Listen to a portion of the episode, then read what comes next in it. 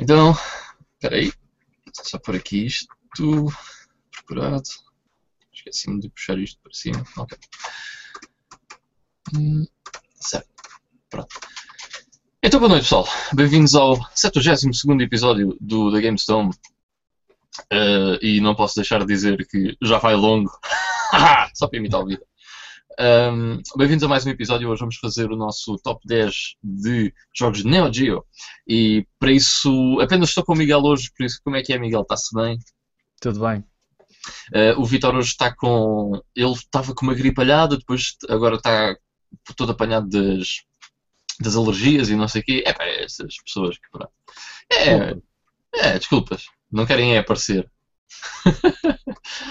Uh, mas pronto, uh, portanto hoje vamos fazer esse top, mas primeiro vamos começar com o Back in the Day Playing Now. Mas antes disso, vamos só ouvir aqui umas palavras do Miguel sobre portanto, o nosso concurso do Game of the Year uh, que vai decorrer na semana que vem.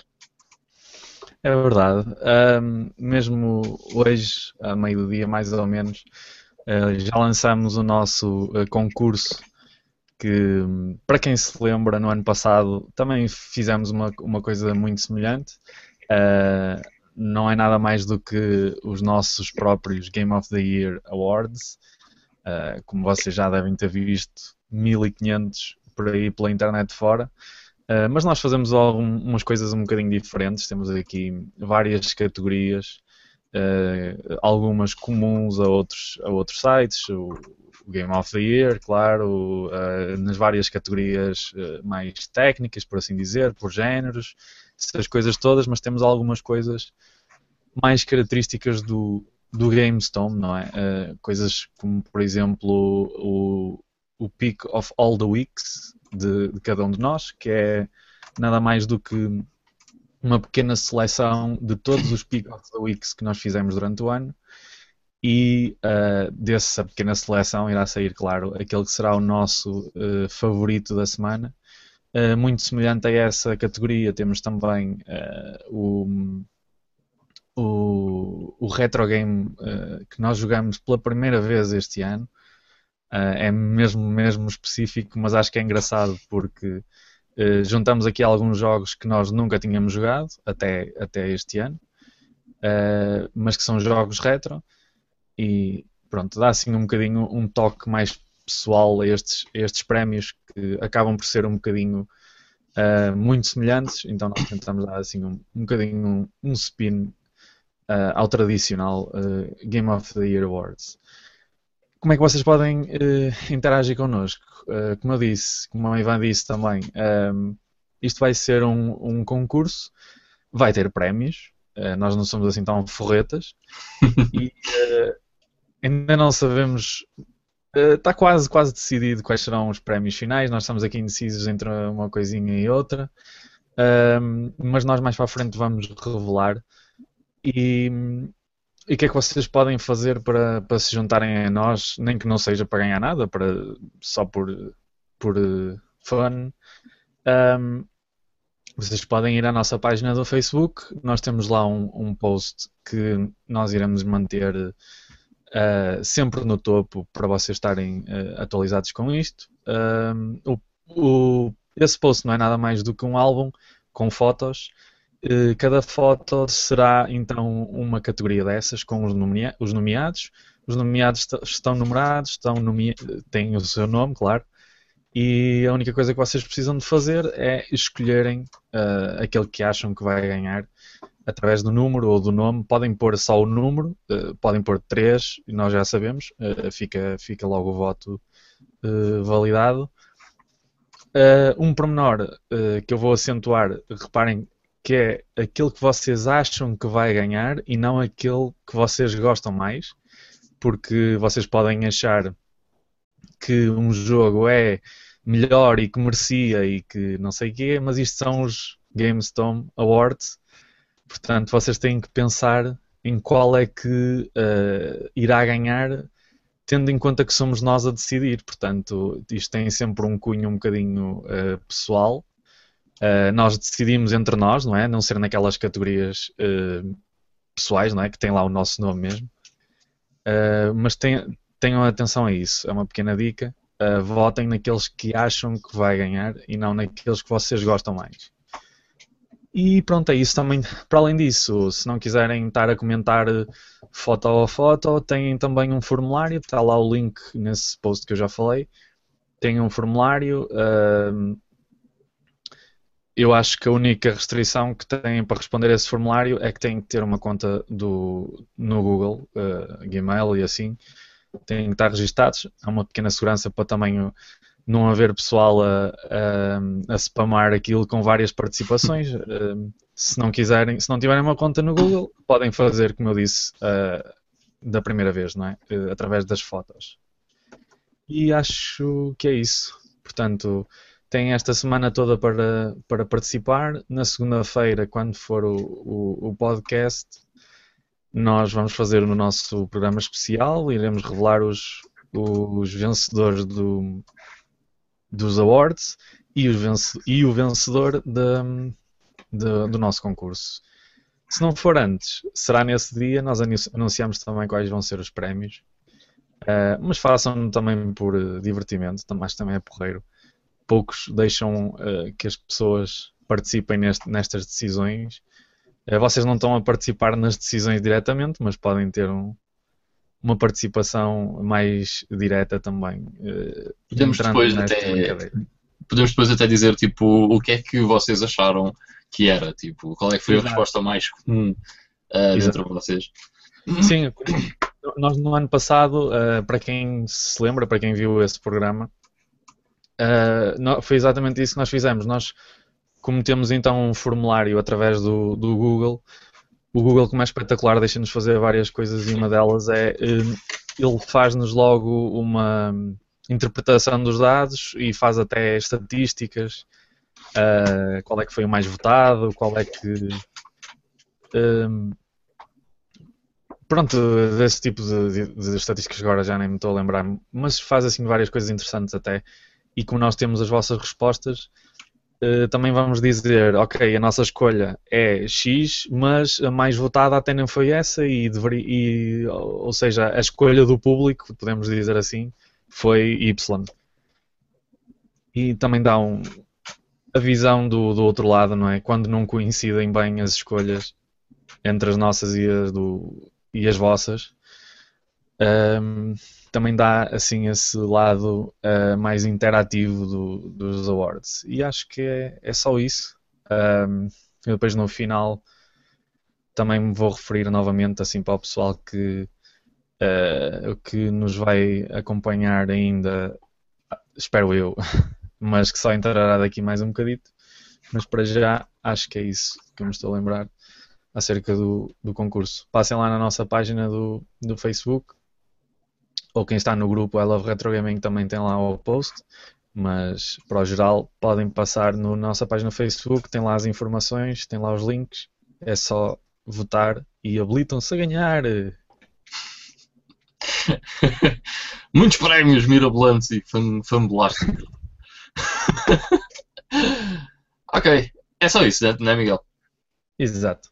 Pronto, está aí, portanto, resumido aquilo que vocês podem fazer para interagir connosco nesse episódio. E, portanto, vamos arrancar então com o episódio desta semana, número 72, e vamos arrancar, como sempre, com o Back in the Day, que sou eu a fazer, portanto, vocês vão ouvir durante mais um bocadinho. Sabemos que o Miguel já se fartou de falar aqui, não é? ok, o Back in the Day, uh, como o mês de janeiro epá, é um deserto em termos de uh, de lançamentos e epá, coisas engraçadas notícias de outros tempos. Uh, apenas tenho aqui uma notícia que aconteceu no dia 2, no dia 19, que basicamente em 1983 a Apple Computer revelou oficialmente pela primeira vez o computador Lisa.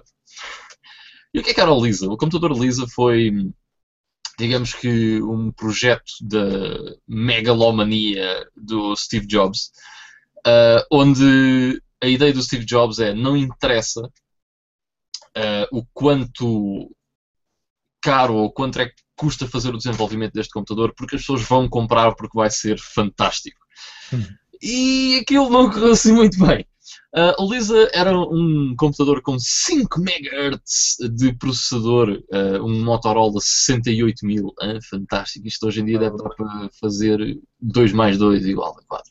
Uh, 1 MB de RAM, uh, um monitor de 12 polegadas, portanto, totalmente tudo a ver com os que temos hoje em dia.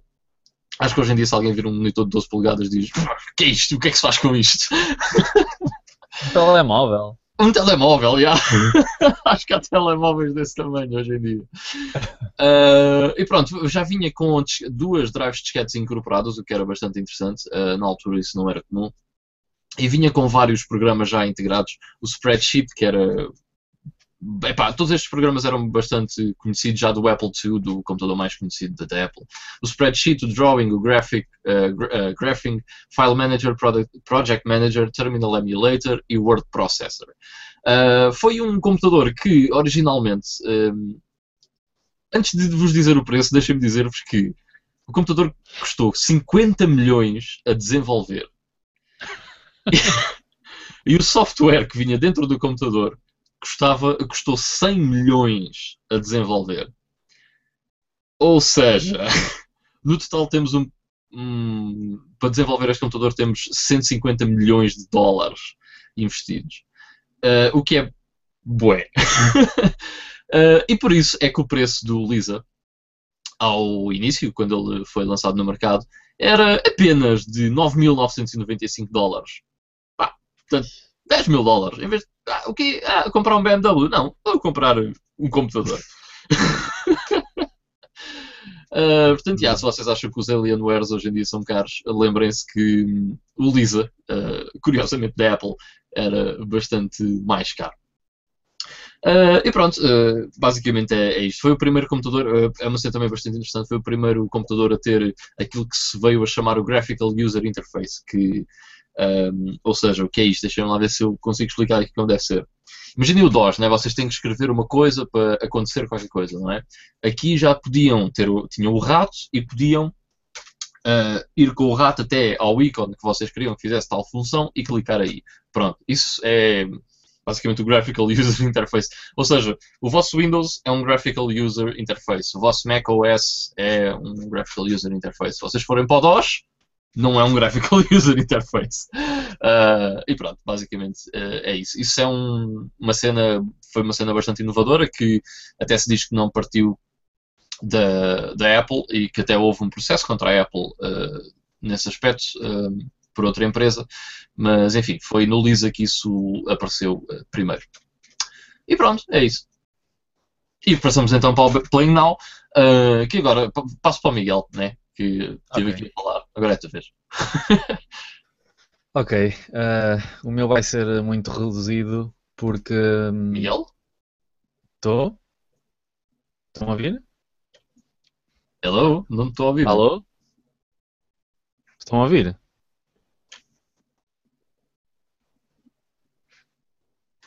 E portanto parece que o Miguel está com technical difficulties.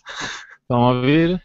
Alô? E por isso, se calhar, arranco eu já com o Playing Now enquanto ele tenta resolver o problema dele. Ei!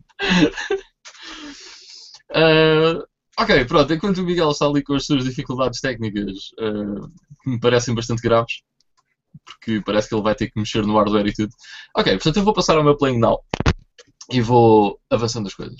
Portanto, eu esta semana joguei Hearthstone. Hein? Vocês, nenhum de vocês estava à espera, provavelmente. E yeah, tenho jogado um bocado de Hearthstone e tenho tido até algum, felizmente, algum sucesso nas arenas, eh, onde tenho estado a ter resultados porreiros. O que é fixe porque bons resultados nas arenas dá para nós jogarmos e jogarmos mais uh, vezes.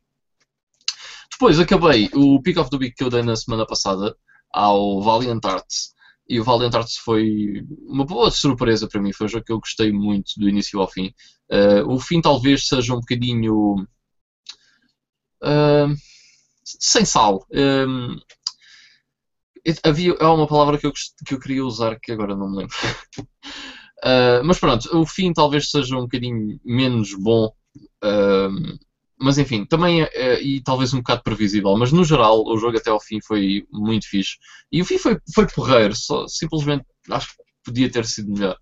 Um, depois, eu joguei um bocadinho do Infamous First Light, que é tipo um DLC que foi lançado uh, à parte do Second Sun para a PS4 e existe em formato físico nas lojas. Aqui, uh, porque por acaso, por exemplo, nos Estados Unidos não existe, um, portanto talvez mostre que nós somos um mercado um bocado mais resistente às cenas digitais. Uh, mas, yeah, joguei um bocadinho deste Infamous First Light, porquê? Porque vinha no PlayStation Plus uh, deste, deste mês, epá, e já que eles ofereceram, ok, bora lá experimentar isto. Uh, epá, e devo dizer que até achei piada ao jogo. Eu não, eu não, não gostei assim muito do Second Sun, não fui propriamente uma pessoa que. Toda a gente disse, ei, é bem fixe, é bem fixe. Epá, eu achei. Está eh, bem, foi interessante. Uh, mas pronto, o First Light, sinceramente, até estava a gostar um bocadinho mais, estava a achar mais interessante a personagem. E epá, vou continuar a jogar. Aquilo também deve ter para aí duas horas de jogo, talvez. Não sei quanto, mas deve ter duas horas. Quer dizer, o jogo original não era muito grande, portanto eu presumo que o DLC também não seja propriamente uh, enorme. Uh, depois joguei um bocadinho também, um, um bocadinho, já, já, já, joguei um bom bocado, uh, de um jogo que foi produzido por portugueses. embora o estúdio não, não, esteja sediado cá. E é um jogo que a review vai estar na vista por start um, brevemente que é o Max and Mercs Black Talons. E é um jogo de Steam que vocês podem encontrar no Steam, custa 19,95 se eu não estou em erro. Uh, e é uma espécie de RTS. Só para fazer o cheque. Miguel, já tens som? Eu acho que sim. Parece que não. Estás a ouvir? Opa, eu estou a ter. Eu estou a ter sinal aqui, está-me tudo a dizer que eu tenho som. Né, não parece que está resolvido. Pifaste o, o, o microfone? Não sei.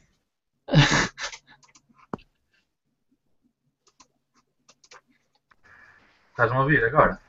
Deixa-me só ouvir aqui. Pode ser algum problema meu.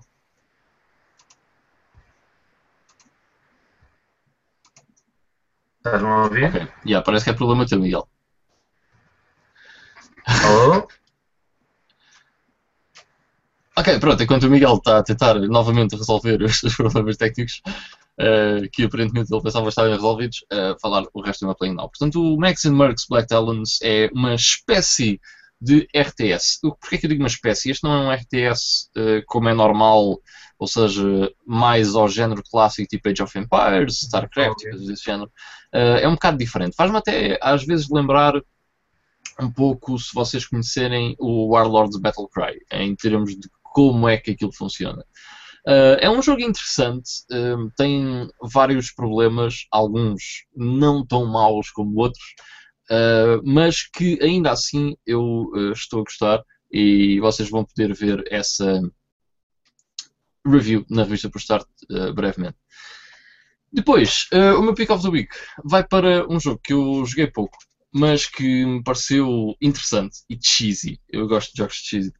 Uh, mas pareceu um jogo engraçado. Uh, portanto, eu recebi hoje e estive a jogar cerca de uma hora e tal, um, agora à tarde. E estou a falar de um jogo de PS2 que se chama, o, que se chama Michigan Report from Hell. E este Michigan Report from Hell é um jogo de é terror. Mas digamos que, imaginem que vocês têm um filme de terror, não é? Este seria um jogo de terror série B. É ótimo essa comparação. As vozes são bem da cheesy, o voice acting é horrível. Uh, o que é espetacular igualmente, porque epá, é com cada cena é tão mau que é bom. Uh, curiosamente os gráficos até são porreiros do jogo.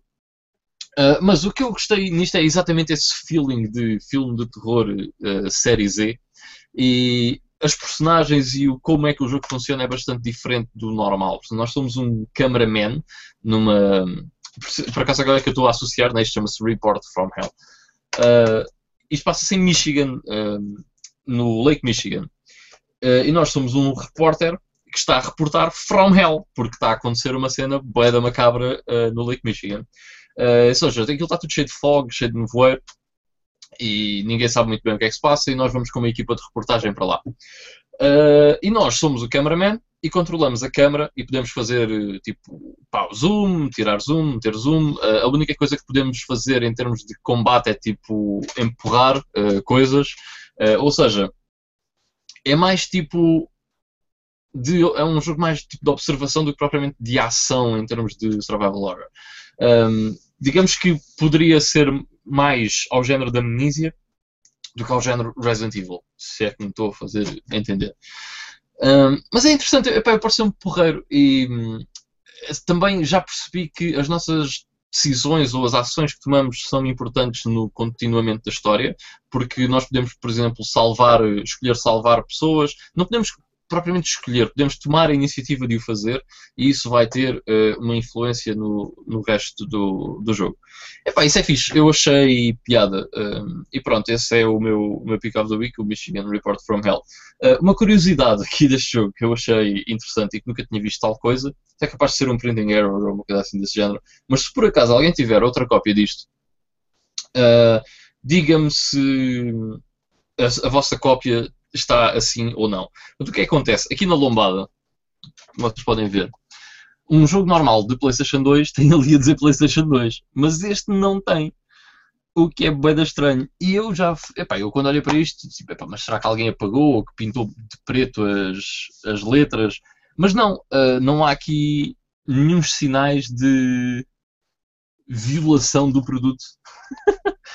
tá, Parece-me ter vindo assim originalmente. Achei boeda estranho uh, o facto disto estar assim. Mas pronto, está-se bem. uh, e pronto, esse era o meu Playing Now. E agora vamos ouvir o Playing Now do Miguel, que vão ser cerca de 17 minutos de silêncio. Pô, estás a ouvir? Pois, é, exato. São 17 minutos de silêncio. Bom, eu acho que o Pronto, Ivan. É tá... pelo Miguel. Portanto, o Miguel esta semana jogou Virtual Valkyrie, cerca de 7 horas diárias. e depois, quando ele já estava farto da cena muito hardcore, passou para o Leisure Suit Larry, uh, onde jogou os 4 primeiros jogos da série. Uh, só que não conseguiu passar o quarto ainda e então ficou-se por aí. Uh, e então passou para o Lula 3D. porque o Lula 3D também é um jogo belíssimo. Falar em Lula 3D, só uma cena de curiosidade. Houve alguém na game, New Game aqui da minha zona que comprou o Lula 3D. E supostamente foi um miúdo pequenino que foi lá com a avó, pelo que me disse o empregado uh, da New Game local. Uh, o que é estranho. Tipo, avó, posso levar o Lula 3D? Podes, filho, claro, então qual é que é o problema? A capa parece-me bem, é uma gaja em biquíni a avó acha que isso é totalmente educativo para ti. ai, ai. Bem. Vai, estás-me a ouvir? Miguel, como é que é? Interages uh, com o público? Estás-me a ouvir? Não. Vê o chat do Facebook. Exato, é. é percebi, exatamente.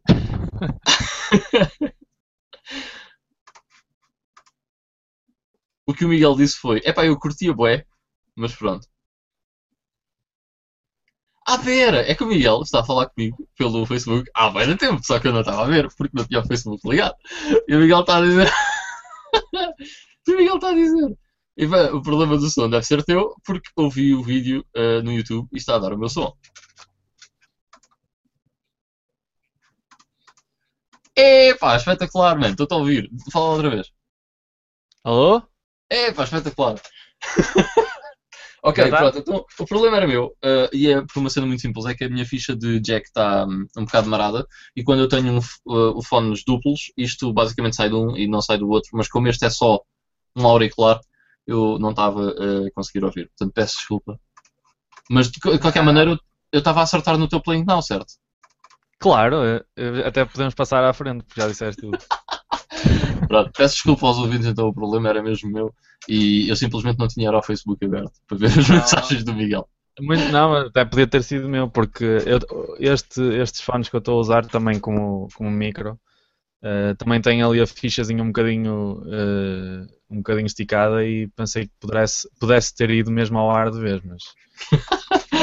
ok. Pronto, está resolvido. Ok, está uh, resolvido. I'm sorry.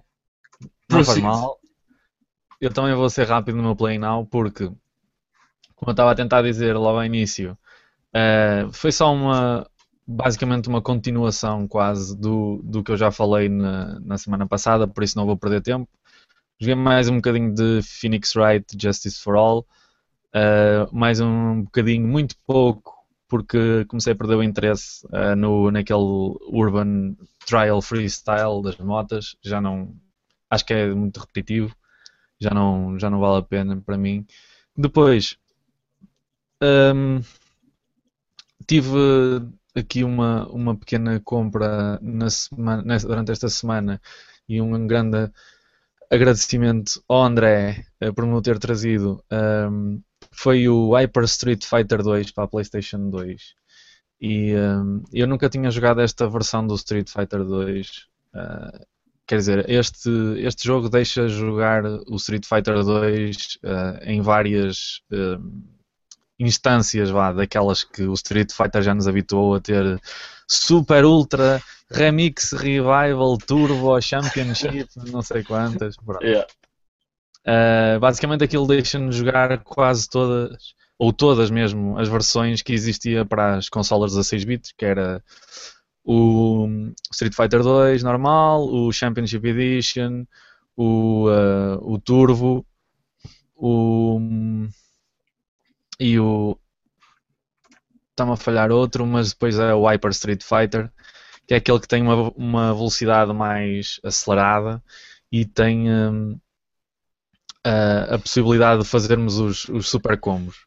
Ou seja, a Capcom é do estilo, ok, ok, uh, vamos acelerar o jogo e vender outra vez por 40 euros. Exatamente. É, é bem engraçado. Uh, é que mesmo em termos de personagens, a única diferença que havia era uh, do. Uh, suponho que era do Championship para o seguinte, o Turbo ou uma coisa assim. Uh, o Champions Edition. Acho que era o que ainda não tinha o Fei Long e o T-Hawk, não era? Sim, e mais o, e havia outros que também não estavam. Uh, até porque depois nesses já é possível jogar com o Mr. Bison, por exemplo. Exa exatamente. Uh, e com o Vega, o Vega também acho, acho que o Vega não estava nas primeiras. Não, nos primeiros os bosses não estavam. não, não davam para jogar. Pois. Uh, agora qual é qual? Epá, um gajo perde-se porque eles mudam de nome e de versão yeah. e eu não consigo acompanhar. Que na, na Mega Drive é o Championship Edition que fora da Mega Drive seria aquele que se chamava o título inicial, que era Street Fighter 2 World Warrior, se não Exato. Tenho. Exato. Pronto, eu, eu joguei mais essa, essa versão do, do Hyper. Um, até porque a, a, diferença na versão é uh, nós antes de escolhermos a personagem temos um pequenino menu que podemos escolher e a diferença é que um, se escolhermos por exemplo o clássico primeiríssimo Uh, não podemos escolher as tais personagens, ou então, por exemplo, antes do Hyper jogamos com uma personagem e não dá para fazer o, o Special, uh, mas mesmo assim, se estivermos a jogar no modo arcade contra o, o AI, não é? Um, eles acho que jogam quase sempre, não sei se isso dá para alterar, mas eu sempre que escolhia um, uma versão diferente, a deles era sempre a, a Hyper, hum. uh, por, por definição, uma coisa assim. Mas pronto. Eu joguei mais a, cena do Hyper para experimentar os supers naquela versão 16 bits que não, para mim é um bocado estranha porque eu, a versão que eu jogava era sempre o Champions Edition do, da, da Mega Drive, por isso nunca tive contacto com essa versão. E é, é, pá, é sempre porreiro. É Street Fighter 2, é, é clássico, não há assim também muito a acrescentar a isso. Uh, mas, para além do meu pick of the week, vou só fazer aqui uma, uma menção, uma coisa que eu até estava para referir na semana passada e acabei por falar com o Ivan e com o, o Vitor em, em off, quando nós já tínhamos acabado o programa. Uh, não falei porque simplesmente ainda não tinha experimentado e só tinha tido a tipo naquele dia pela primeira vez. Uh, eu estou a falar de uma pequena coleção que eu decidi uh, reavivar reavivar porque eu já tinha alguns, eh, infelizmente, numa, numa daquelas arrumações que se fazem cá em casa, assim de vez em quando, para mandar um, uns lixos uh, daqui para fora. Uh, infelizmente, eles foram no meio de outros livros e eu não me apercebi. E depois chicoteei-me uh, várias vezes durante esse dia. E agora até me deu vontade outra vez de, de colecionar. E pronto, tinha um bocadinho a vida facilitada porque já tinha meia dúzia. Uh, eu estou a falar de uma coleção que são as Aventuras Fantásticas, que vocês devem se lembrar, que eram uns livrinhos que tinham umas capas deste género, uma lombada verde inconfundível. Uh, e são aqueles livros uh, que são uma espécie de história interativa, em que, como aqui diz, uma aventura emocionante onde o leitor é o herói e, e que precisamos apenas. Oh Miguel, desculpa, deixa-me só interromper-te. Uh, por acaso não clicaste na minha janela aí na tua cena? No teu lado? É porque é no. YouTube só está a aparecer a minha janela. Pois, Enquanto é tu, possível. estás a falar e não está a aparecer. já está. Ok. Ok, Não faz mal, não me perderam nada até agora. Não tivemos. Só agora é que eu estou a mostrar. Então, estes livrinhos que eu estava a dizer. Se vocês devem reconhecer estas capas, está com muita luz. Mas, como eu estava a dizer, aquelas lombadas verdes inconfundíveis. Ahm, pronto, e estes livrinhos ah, basicamente são histórias de aventura, só que com a particularidade de estarem todas partidas em bocados, ah, todo, tudo misturado. E o que acontece é que tem vários caminhos, várias opções, e a certa altura a história hum, pede-nos para fazer uma escolha. Uh, e, por exemplo, uh, se quiseres ir para a direita, vai para o número X. Se quiseres ir para a esquerda, vai para o número Y. E nós temos que depois fazer essa escolha e procurar o número aqui uh, do parágrafo um, e continuar a nossa aventura por aí. Para além disso, eu estou a fazer um pequeno resumo para, para alguém que possa não, não ter tido contacto com isto na, na, na adolescência como eu tive. Um, e até antes disso. Um, uh, as particularidades, uma das particularidades que isto tem é uh, nós encontramos monstros pelo caminho que temos que derrotar e uh, os combates são feitos com dois dados com os atributos que nós temos. começamos antes de começar a aventura sequer temos que preencher um quadro que tem os nossos atributos, que tem o básico que, que aparecem em praticamente todos. Não sei se dá para ver aqui um bocadinho, mas portanto tem aqui perícia, força, sorte, isto é o básico. Depois as outras coisas às vezes vão mudando. Este, por exemplo, tem equipamento, ouro, feitiços, provisões. Há uh, outros com um tema mais específico que podem ter superpoderes. Uh, sei lá, uh, objetos específicos, uh, feitiços que temos que marcar aqui, que vamos aprendendo e marcamos aqui também. Deste lado temos uma tabela para nós preenchermos com a perícia e a força dos monstros que vão aparecendo e nós vamos lançando dados, acrescentamos os valores aos nossos, aos nossos valores de perícias e de força e quem ganhar o, esse, esses rounds vai dando dano ao inimigo e assim sucessivamente acho que é uma espécie de uh, jogo de aventura uh, com até pode ser uma, uma, aventura, um bocadinho de RPG uh, metido dentro de um livro. No fundo é um RPG. é um RPG. No fundo é um RPG. Sim, São exato. livros que é... têm que te dão a experiência de um RPG. Vá. Exatamente, é, é basicamente isso dentro de um livro. Acho que era uma alternativa um bocadinho mais simples àquilo que, por exemplo, Dungeons and Dragons, que será o mais icónico, oferecia e que era um bocadinho mais complexo, era preciso ter uma party, uma pessoa que era o Dungeon Master e não sei o quê. Uh, yeah, tens, tens também livros desse género, também da série Dungeons and Dragons, que são mais ou menos iguais aos Fighting Fantasy, ou, neste caso Aventuras Fantásticas, uh, mais ou menos a mesma coisa, mas eu achei que todos eles eram mais difíceis do que as Aventuras Fantásticas. Pois. Uh, eu nunca experimentei por acaso. Ainda, uh, no outro dia estava a falar com o, com o nosso amigo Paulo Paredes sobre estes livrinhos. E ele realmente falou-me disso. Ele disse: também há aí uns de Dungeons and Dragons em português.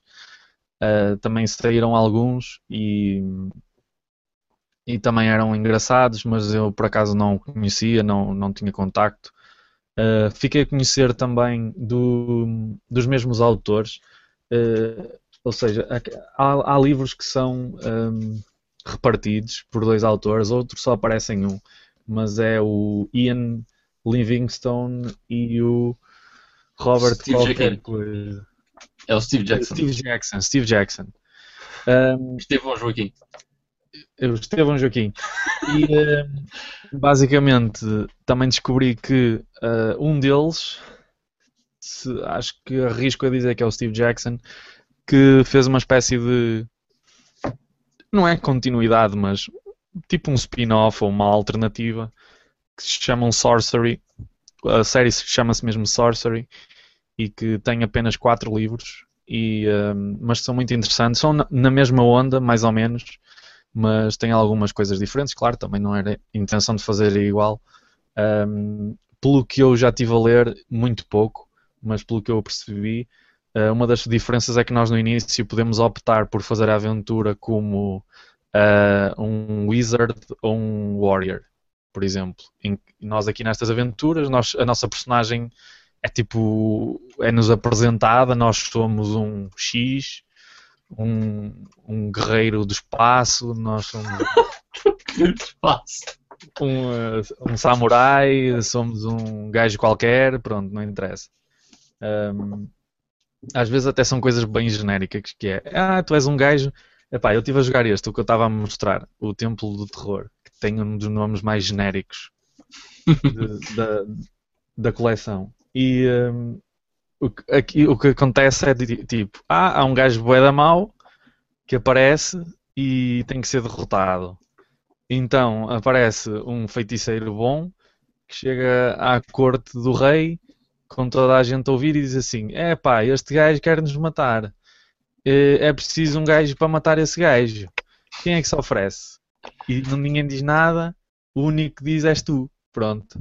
Então foste escolhido assim. Eh, basicamente é o que acontece nesta história. Por acaso fiquei um bocadinho desiludido com o, o setting da, da história. Eh, é capaz de não ser dos melhores. A aventura é engraçada, não, não acabei, mas estive a jogar. estive a jogar com a minha namorada até, eh, ela estava a gostar muito, eu também estava a gostar, mas acho também é giro jogar a duas pessoas.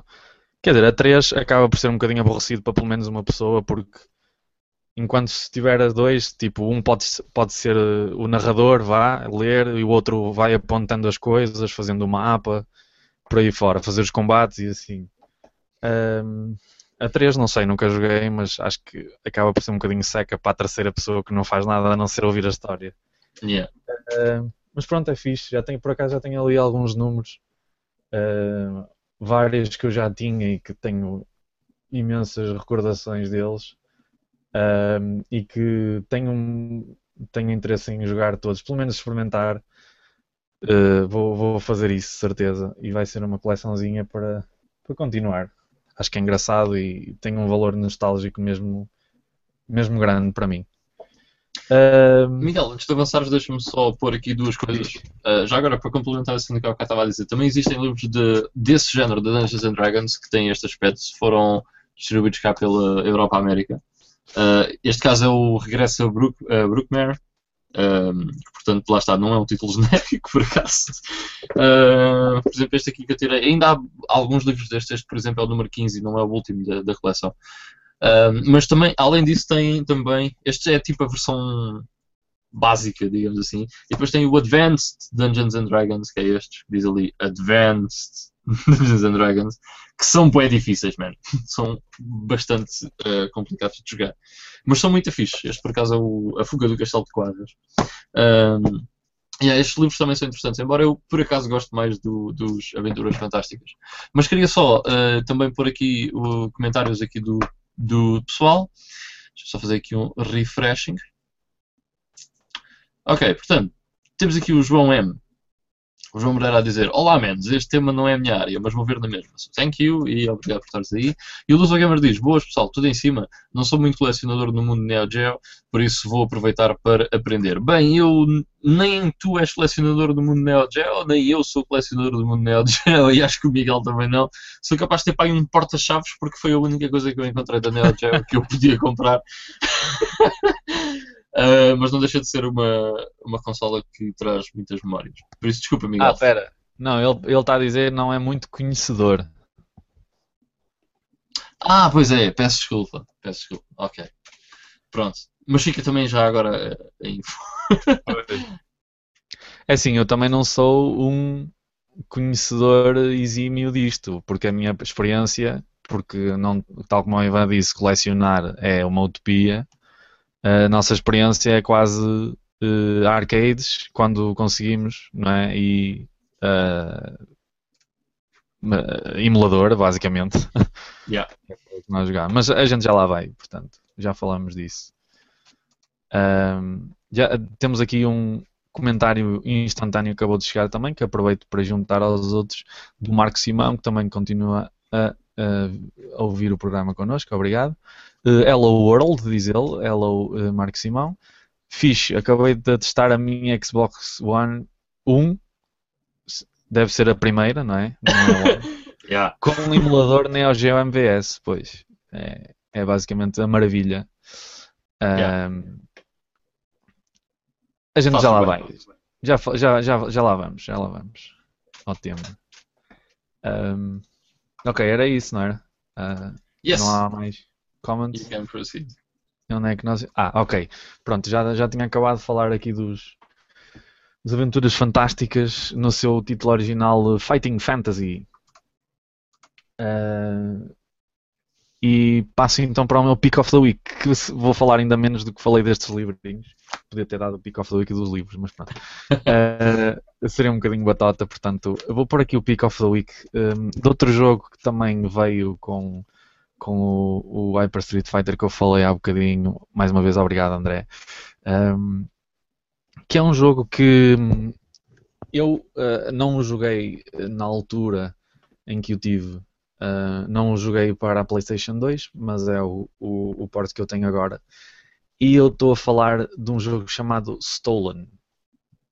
Uh, suponho que não seja um jogo muito uh, popular, nem muito conhecido para a maior parte do, do pessoal.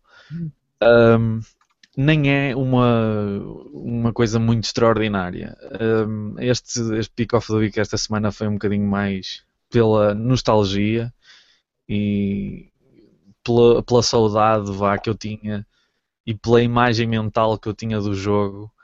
Uh, felizmente não foi muito arruinada porque às vezes acontece, né? nós temos aquela ideia do jogo que jogámos há 15 anos atrás e diz, eu adorava aquele jogo e não sei o quê, e depois um gajo vai a jogá-lo agora e.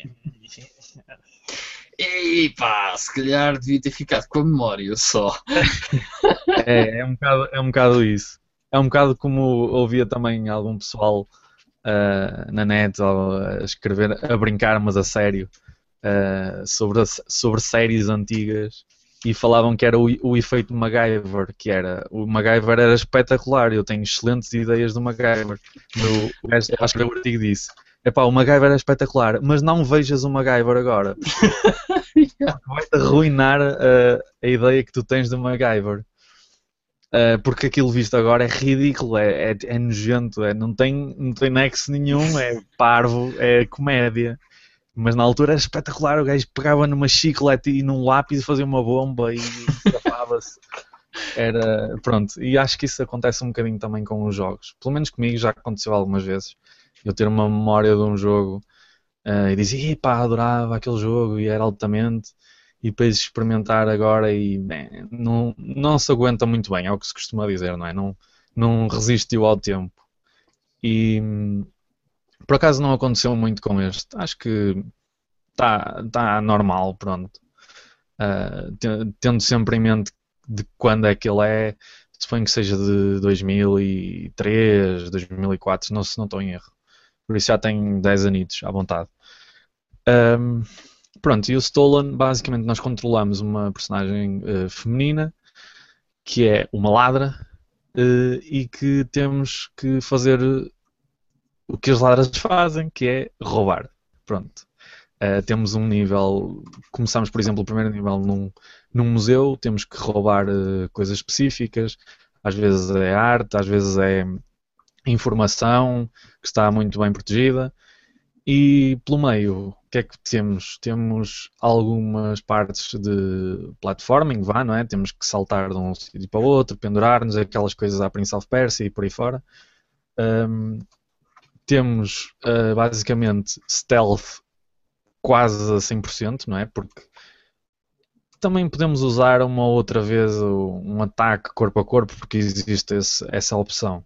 Mas o que se pretende aqui, uh, tal como por exemplo no Metal Gear, é passar muitas das situações sem sermos detectados. E principalmente neste jogo é, é mesmo preciso isso. Um, depois, algumas características que eu quero apontar, não quero estar a amassar muito com uma análise ao jogo. Uh, só algumas características engraçadas que se possa encontrar. Uh, temos alguns gadgets porreiros que podemos usar, como por exemplo trackers, uh, para poder ver os inimigos no nosso radar. Desculpem. Um, coisas como nós temos uma pistola que tem várias várias munições, vá, mas desse género, não é? Um é um tracker, outro é um efeito sonoro para distrair os, os guardas que passam, por exemplo. Outro é um, um pequeno laser que, quando é ativado, dá um, um, choque num guarda, por exemplo, para ficar inconsciente e nós podermos passar. Uh, coisas deste género. Pelo caminho também temos alguns uh, mini-jogos uh, para, por exemplo, abrir portas ou cofres temos um mini-jogo para alinhar as fechaduras e conseguirmos descobrir as combinações. Temos um mini-jogo que eu também me lembro que era de uh, auscultar quase à moda antiga um cofre para ouvir, ouvir os, os para ver qual é que é a combinação certa. Uh, temos assim duas ou três coisas uh, que dão alguma variedade ao jogo.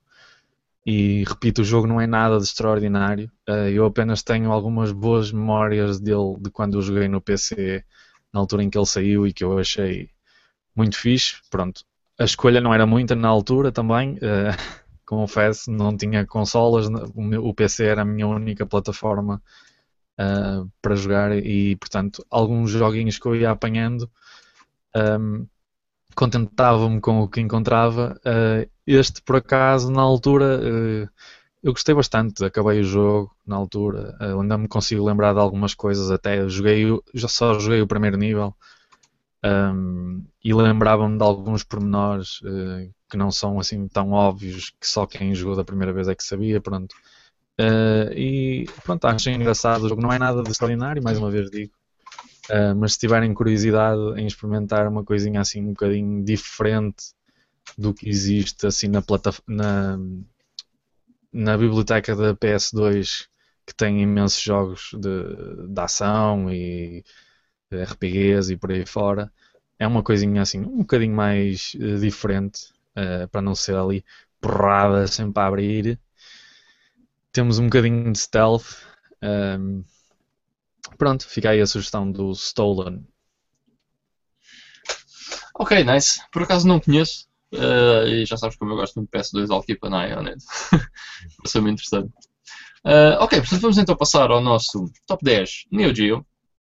E antes de passarmos ao top 10, eu queria dizer umas palavras, e talvez o Miguel também quer.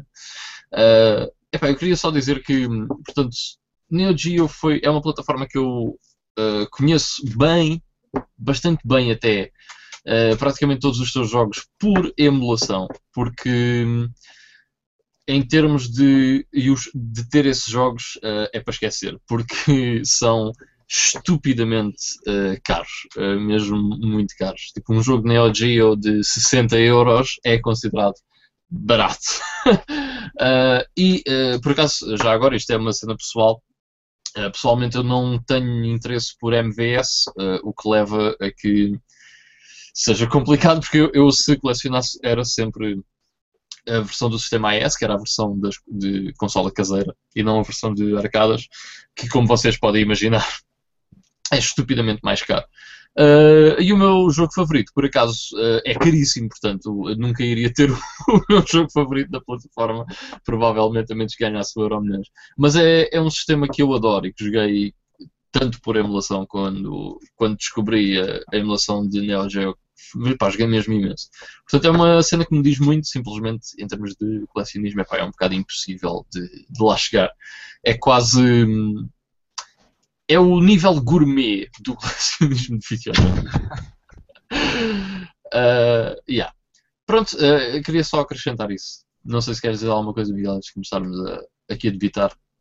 É, é, basicamente o que tu disseste. Uh, por devido a essas a essa impossibilidade quase de, de, de, colecionar por ser estupidamente caro. Tipo, eu se colecionasse disso não podia colecionar mais nada praticamente e tinha que andar a juntar os troquinhos todos para comprar um jogo 3 em 3 uh, meses. Meio, meio ano ou de ano a ano. Uh, yeah. epá, mas, mas adoro, acho que é, é daquelas raras consolas que parece que não tem um jogo mau. É tipo, corres a, a, biblioteca toda e é tudo. Mesmo aqueles jogos mais uh, razoáveis são altamente. Yeah, é uma cena impressionante. Uh, claro que é um sistema muito marcado por principalmente pelos fighters, porque a Neo Geo tinha muito essa essa essa vertente do, dos fighting games. Uh, tem muitos, ou tem também alguns shmups muito conhecidos, mas tem uma outra coisa que parece assim um, um objeto estranho lá para o meio que, que basicamente eles, eles davam só luxo de fazer um jogo sobre qualquer eh, género e parece que saía sempre bem qualquer coisa, faziam yeah. um jogo sobre cavalos e era, e era brutal. Era, yeah. um, e não não estou a gozar, acho que há mesmo o, o Stakes, Winner Stakes, assim uma coisa qualquer. Aquilo hum. é engraçado, até dá vício na mesma. Mas pronto. Um, é isso, e foi muito difícil escolher. Ia ser ainda mais difícil porque quando. Já me lembro qual era. era o Winner Stakes, já, já lembro qual era. Yeah, é fixe.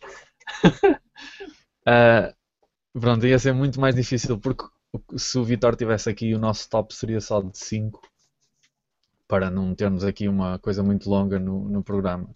Mas ia ser ainda mais doloroso, um, ou aliás, foi doloroso porque eu tinha feito isso, tinha escolhido só 5. Depois alargámos para 10 uh, por causa do, do Vitor não estar connosco. Mas mesmo assim, há aqui muita coisa que fica de fora que, que depois nós vamos mencionar nas menções honrosas, como é costume, mas que é sempre complicado gerir aqui o, o top. Um, queres começar, Iva? Posso começar, já. Uh, portanto, estes, assim, primeiros uh, vou despachá-los um bocado mais rápido. Este, por acaso, vou despachá-lo mesmo, até porque já falei dele aqui no podcast, uh, que é o Robo Army, que é um beat'em up bem da louca, que eu pus até no meu top de beat'em ups que fizemos aqui, até há umas semanas, não foi há muito tempo. é um excelente beat'em up. Epá, se vocês olharem para isto e, olha, e olharem eh, em termos gráficos, portanto, este jogo, se não me engano, já agora deixem-me só confirmar aqui, porque ver o ano deste jogo e compará-lo com outras coisas uh, do mesmo do mesmo ano. Portanto, yeah, este jogo é de 91 e tínhamos a Mega Drive em força, a começar em força, não é? Uh, a Super Nintendo ainda nem sequer tinha chegado ao mercado, uh, pelo menos aqui. E uh, outro, o, o, Streets of Rage, que é outro jogo, um, outro beat'em bastante conhecido, é de 1990. E se vocês olharem para o Streets of Rage e olharem para o Robo Army, graficamente a diferença é abismal. e vocês aí vão perceber porquê de, da Neo Geo ser tão cara na altura. Acho que é um, um, jogo que mostra mesmo bem as potencialidades daquela, daquela consola. E pronto, é isso, meu Deus. Ah, ok.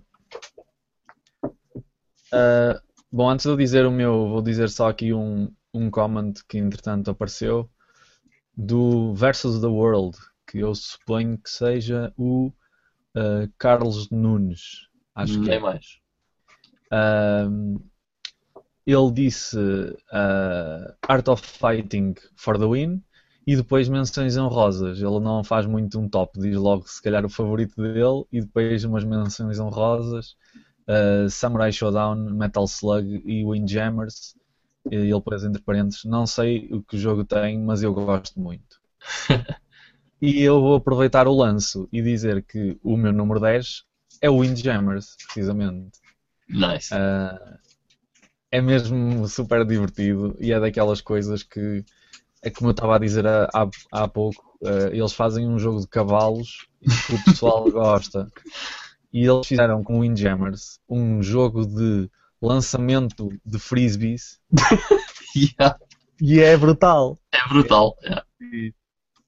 Uh, para quem não conhece, é tipo uma espécie de ténis, não é? Não sei, é difícil de comparar, mas é uma espécie de. Yeah, Imaginem um disco voador, né? E Exato. basicamente é tipo vocês lançam o disco voador, aquilo é tipo um campo de ténis, uh, e vocês lançam o disco voador para o outro lado, e o objetivo é que a pessoa que está do outro lado não apanhe o disco voador e que ele vá contra a parede. Exatamente, é isso. E depois a parede contra. É e vocês dizem assim, ei pá, mas isso é muito. Não, a sério, vão jogar e depois digam-me se não é viciante. Um, é, basicamente é o que, o, é o, que o, o Ivan explicou ainda agora. É, é um, uma premissa um bocado. parece um bocadinho ridícula, mas o jogo é super viciante e é muito, muito fixe. Uh, tá, lá está aquelas provas de que eles podiam fazer um jogo de qualquer tipo e conseguiam sempre fazer com, com que fosse viciante. Uh, Lembrem-se que isto são tudo jogos de arcade, portanto eles tinham que ser viciantes, senão não comiam moedinhas. Uh, e o Windjammers fica aqui no décimo, décimo lugar.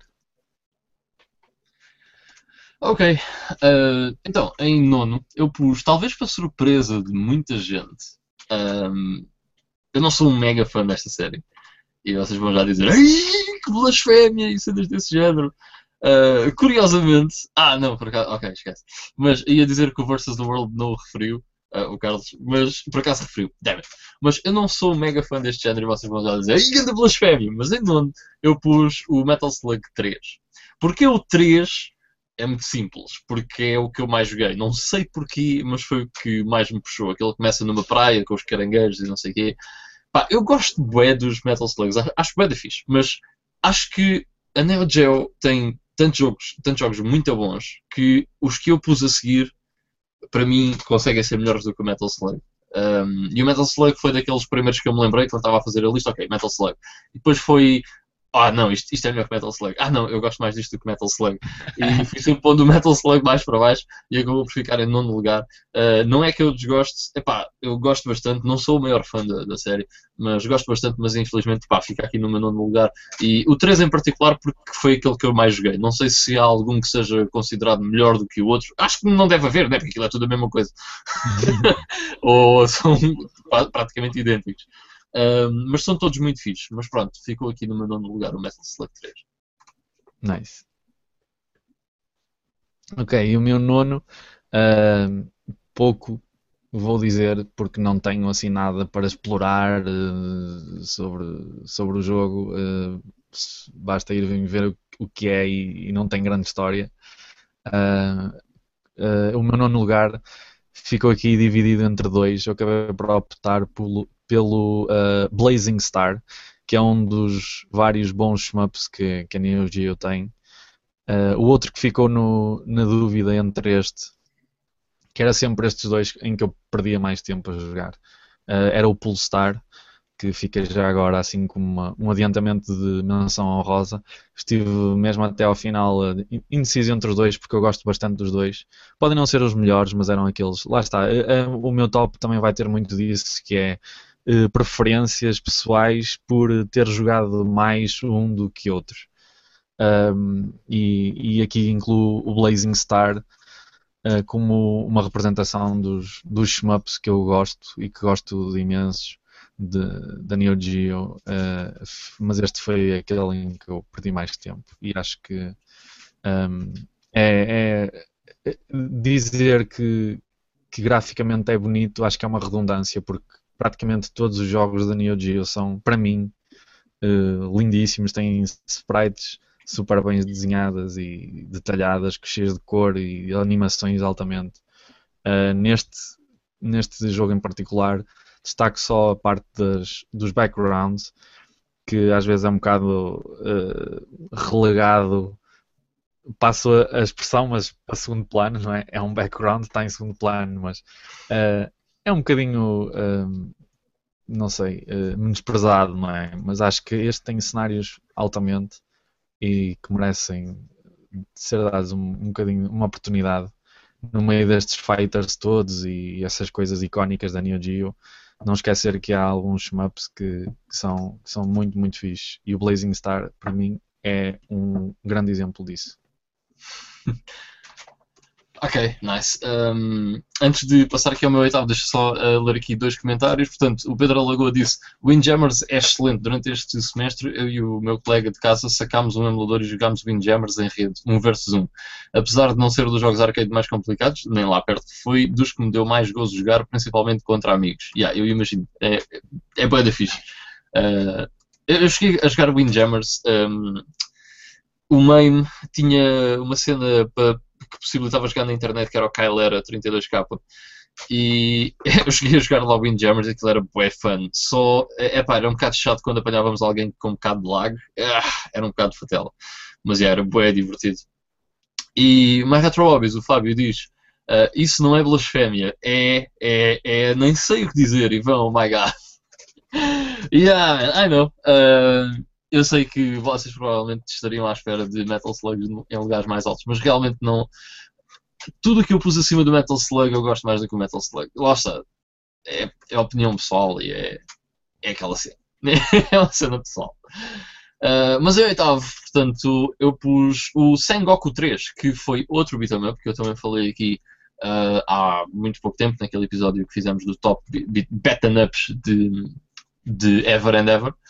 E o Sengoku 3 é excelente, portanto, se quiserem ouvir mais sobre a minha opinião do Sengoku 3, uh, eh, podem sempre passar por esse episódio ou voltar a, a vê-lo. Mas o Sengoku 3 é, para mim, um dos melhores beat'em ups de sempre, é muito fixe e um, tem ninjas. Ah, está tudo dito. Uh, pronto, é esse o meu oitavo lugar. Um dos melhores gráficos, by the way, que podem ver na, na Neo Geo uh, é do Sengoku 3. E se quiserem uma cópia, está uma a 3 mil dólares no, no eBay. Se não tiverem que gastar no, este mês. Se quiserem vender o carro e comprar o Sengoku 3, uh, estão à vontade. Ok. Um, eu no meu oitavo lugar uh, meti aqui um, um jogo que um, teve, teve num lugar mais, uh, mais para cima, uh, mas acabei por reajustar quando aumentei o top.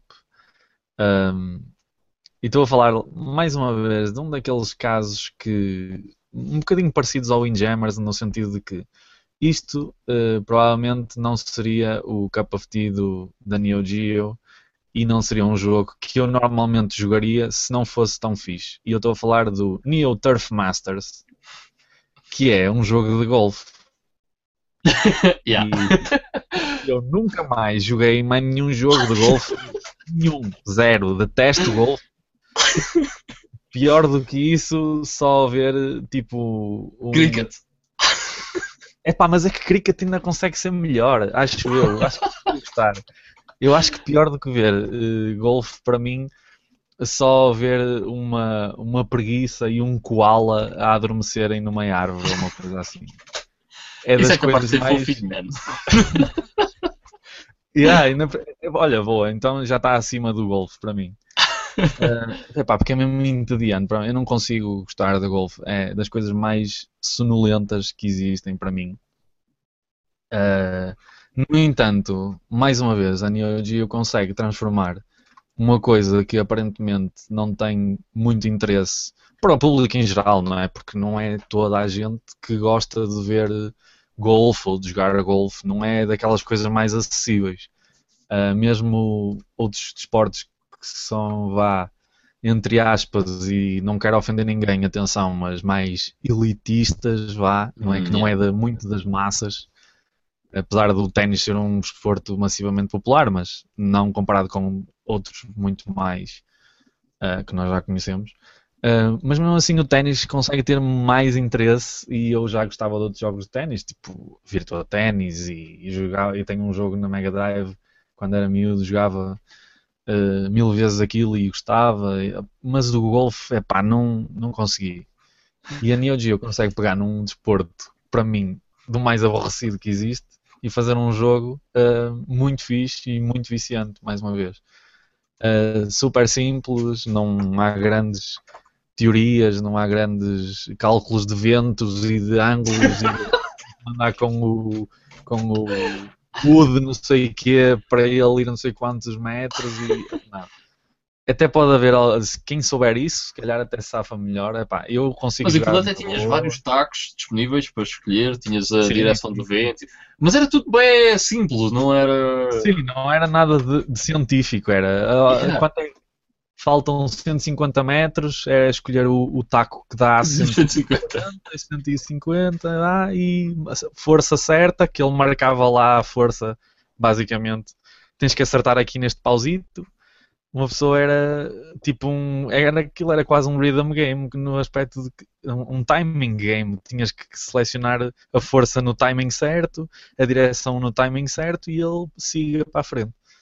Uh, a simplicidade, lá está, mais uma vez, o feeling arcade é, é o que puxa mais as pessoas. Para mim, é o que me puxa mais a mim e que me agarra mais aos jogos do que uma simulação boeda complexa e realista do jogo. Eu acho que perdia completamente o interesse. Uh, portanto, tal como o Windjammers também, uh, um, um bocadinho um alien no meio do panorama dos videojogos Uh, incluo também este Neo Turf Masters. Ok, muito bacana. Aqui o Versus the World disse.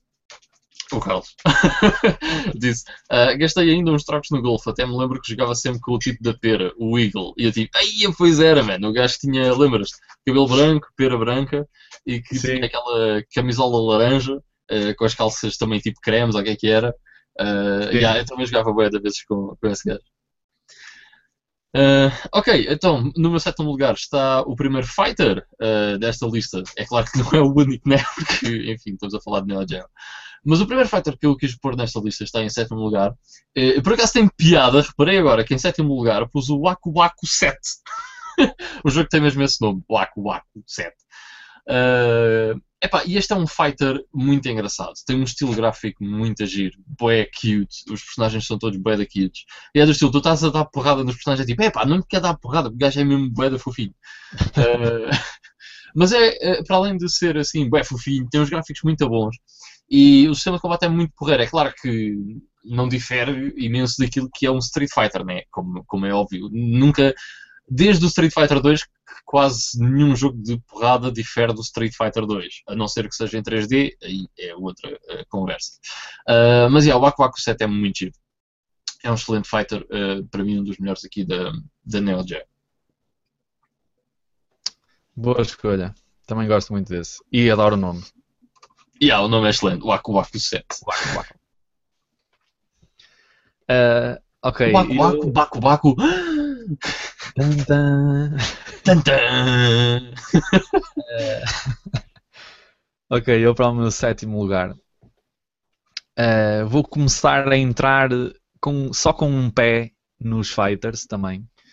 Uh, este é um misto uh, porque tem essas duas partes de fighter, one-on-one -on -one fighter, não é? E de um, beat 'em up, de brawler. Eh, eu estou a falar de um jogo que eu jogava imensamente. Eh, cada vez que eu instalava o, o, o emulador da Neo Geo, era certinho que ia jogar este jogo e que gosto mesmo muito, que é o Legend of Success Joe. E uh, para quem se lembra, para quem não se lembra, eu explico um bocadinho. Era, nós éramos o Joe, que era um aspirante uh, lutador de boxe e, um, só que tinha uma particularidade que era nós uh, não uh, lutávamos boxe simplesmente, não era um jogo de boxe. Uh, começávamos até por encontrar um velhote que seria o nosso mestre, um bocadinho ao estilo do, do, do Rocky, não é? E um, primeiro fazíamos uma, um nível de beat 'em up no, na rua, derrotávamos vários inimigos, na mesma, com um sistema de combate um bocadinho rígido, porque tínhamos que usar os golpes de, de, de boxe, não é? os uppercuts e os jabs, e tínhamos algumas combinações de botões muito específicas para isso, não é? Se carregássemos para a frente e no A, fazia um tipo de morro diferente se carregássemos só no A, ou para trás e no A, ou para cima e no A. Um, tinha assim um, era um bocadinho complexo ao início de apanhar as combinações todas, mas era muito fixe, era muito divertido. Tínhamos essa primeira parte então em que estávamos uh, na rua e era um beat 'em up. Um, depois de passarmos essa parte, íamos propriamente para, para a luta mesmo, em que tínhamos um adversário diferente, um bocadinho ao estilo do, do Punch Out, por exemplo. Uh, mas em vez de ser aquela visão um, de costas, que nós víamos o nosso personagem de costas e o nosso adversário de frente, era lado a lado, como alguns jogos de boxe também dessa, dessa altura uh, faziam muito essa, essa visão. Um, pronto, e tínhamos então essa a luta um contra um, que eram lutas até bastante difíceis, muitas delas. Uh, eu lembro-me que era um bocadinho como moedas por causa de chegar a um ponto em que a dificuldade rampeava muito depressa. Lembro-me disso. Uh, a, certa, a certa altura ficava mesmo difícil. Nunca consegui é acabar o jogo. Em emuladores havia créditos infinitos. Exato. Mas mesmo assim não, é, não queria dizer que eu conseguisse sacar o jogo na mesma, porque eu chegava a um ponto que me fartava de ah, levar ah, na tromba uh, tanta vez e não, não conseguia avançar mais. Mas, mas era muito, muito fixe. Eu lembro-me sempre, sempre que se fala em Neo Geo, eu lembro-me sempre deste, deste jogo. Do, do Legend of Success Joe. E experimentem se não o conhecem. Acho que é um bocadinho um, uh, underappreciated, vá. Uh, não é desconhecido, mas é daqueles que consegue que passam um bocadinho por baixo do radar por haver tanto fighter, tanto brawler uh, conhecido e muito mais bem sucedido do que este, acaba por ser um bocadinho esquecido às vezes. Não é, não é nada de obscuro nem nada disso, mas eu, eu gosto, é dos meus favoritos. Ok, porra. Uh, vou só aqui, uh, portanto, pelo meio, antes de passar aqui ao meu sexto lugar, uh, meter aqui uns comentários pelo meio. ok, portanto, o Versus the World que é o. Ora vez. Disse: um, LOL, a Legend of Success Joe estaria no meu bottom 10 de Neo Geo. Ou seja, está aqui a discordar de ti, Miguel. Tens que argumentar uh, a cena. Uh, mas já agora, porquê, man? Um, eu por acaso não. É, é, um, é um jogo que por acaso nunca. Eu conheço o jogo, mas nunca me dediquei muito a ele, portanto não, não tenho grandes conhecimentos sobre o jogo. Mas já agora deixa aí porque que não, que não gostas muito dele. Teria curiosidade em saber. Depois o Zeppelin PT, o Fábio, diz: uh, Boas pips, The Last Blade 1 e 2 são ótimos fighters da Neo Geo. Uh, epá, pessoalmente acho que são dos piores. Horríveis.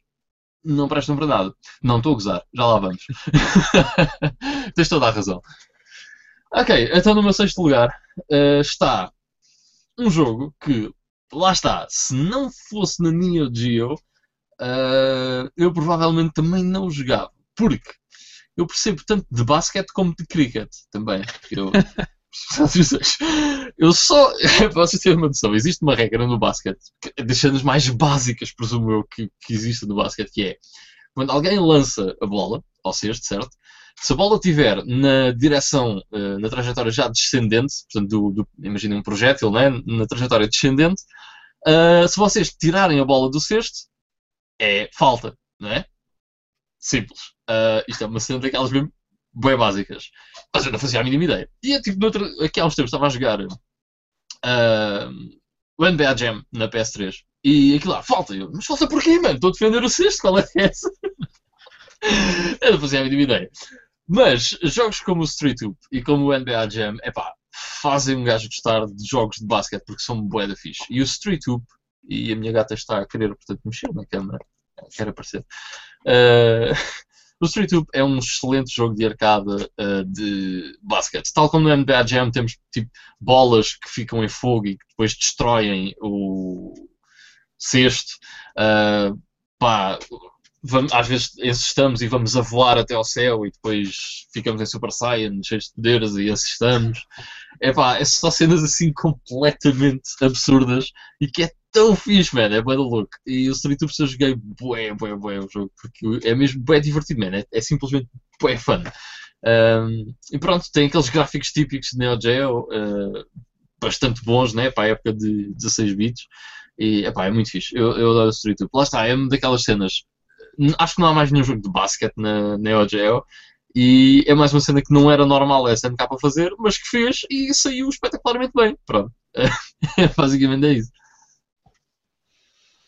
Muito fixe. Esse, infelizmente, não, não entra no meu top, mas está na, naquelas menções honrosas.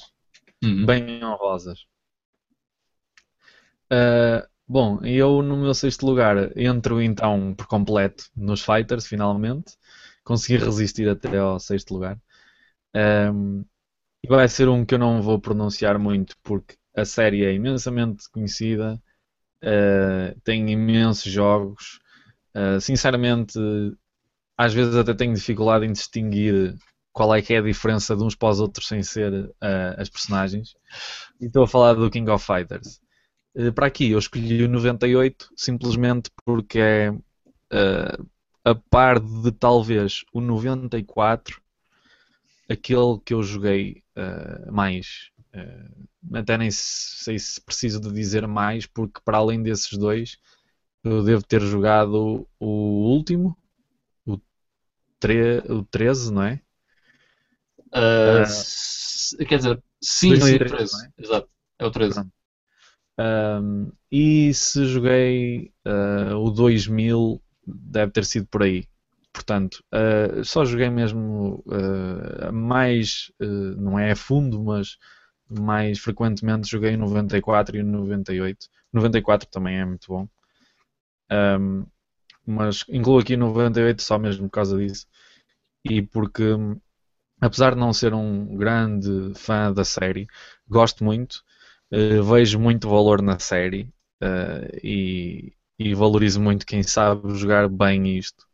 Uh, gosto de ver alguns combates do pessoal que entra em torneios e assim, gosto, gosto de apreciar também. E tenho boas memórias deste 98. Lembro-me de jogar também uma outra vez no, numa arcade que encontrava por aí.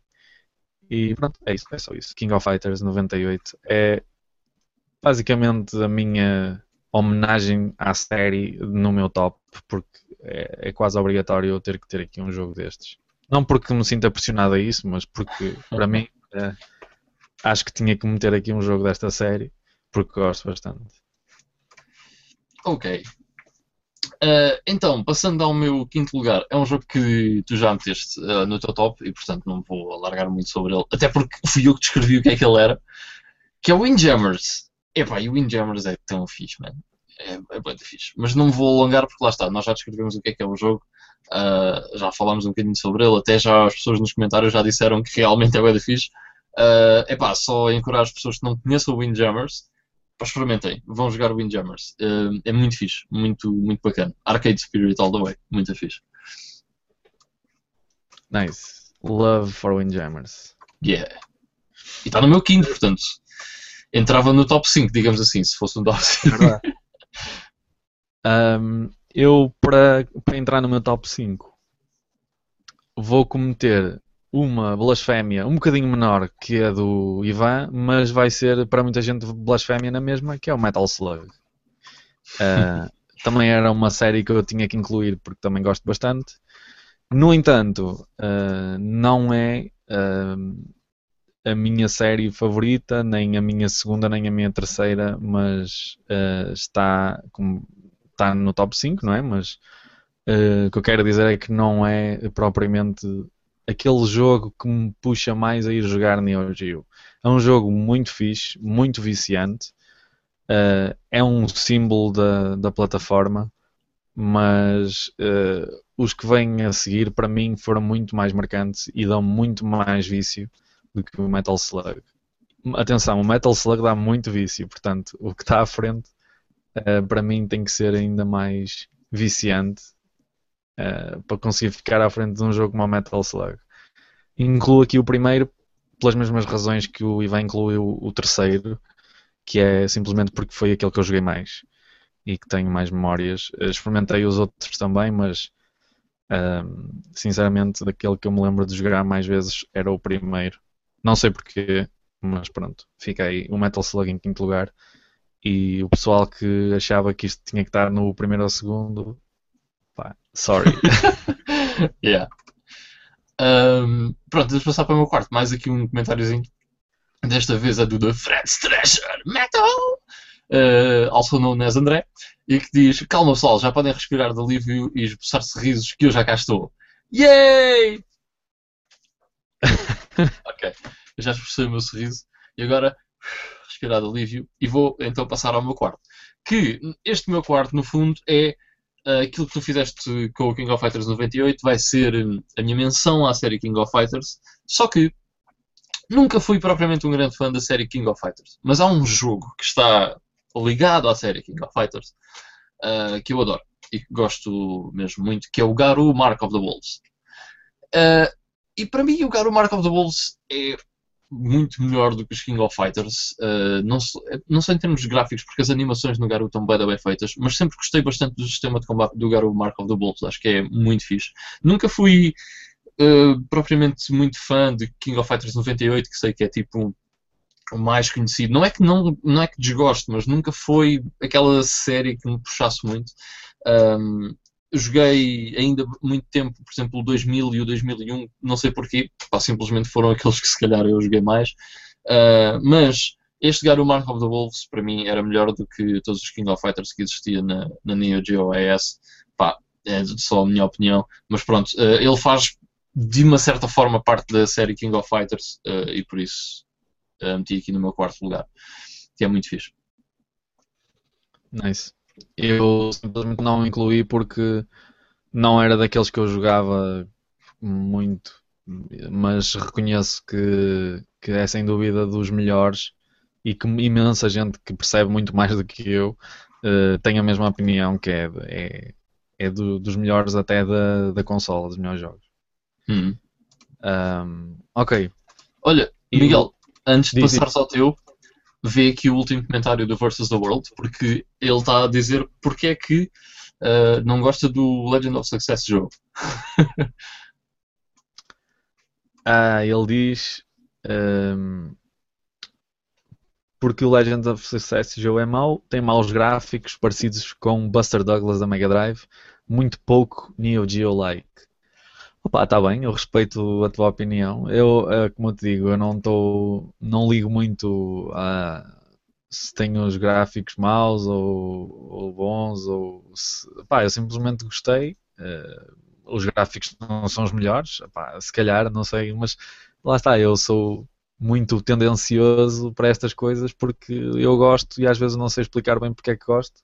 O jogo uh, deu-me gozo e eu gosto do, daquele, daquele género, não sei, qualquer coisa assim, não, não sei explicar bem, simplesmente gosto e quando gosto, gosto. Não, é e não, não fico chateado por tu não gostares ou outras pessoas também não gostarem, não. Cada um gosta do que gosta. Não é? Isso é tipo uh, aquelas coisas de, tipo, por exemplo, eu gostar do, do Euro Truck Simulator. Tipo, pois, pá. Epá, para mim não, não, não, me diz nada, mas há pessoas que gostam, por isso vou, vou respeitar. Uh, é. Mas, pá, sim, uh, vou-te dar alguma razão. Os gráficos não são os melhores, yeah. não.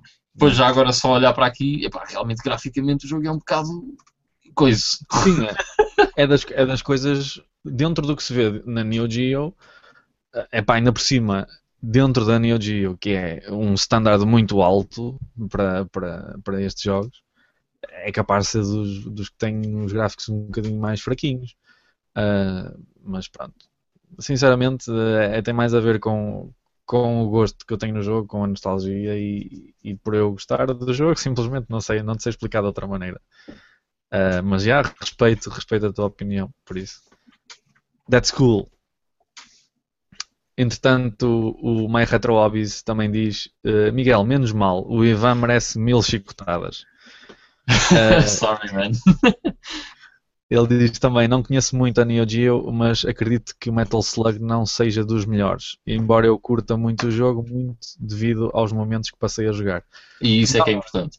Sim, exato, é, isso, é o que nós estamos a dizer ainda agora, não é? é desde que tu gostes.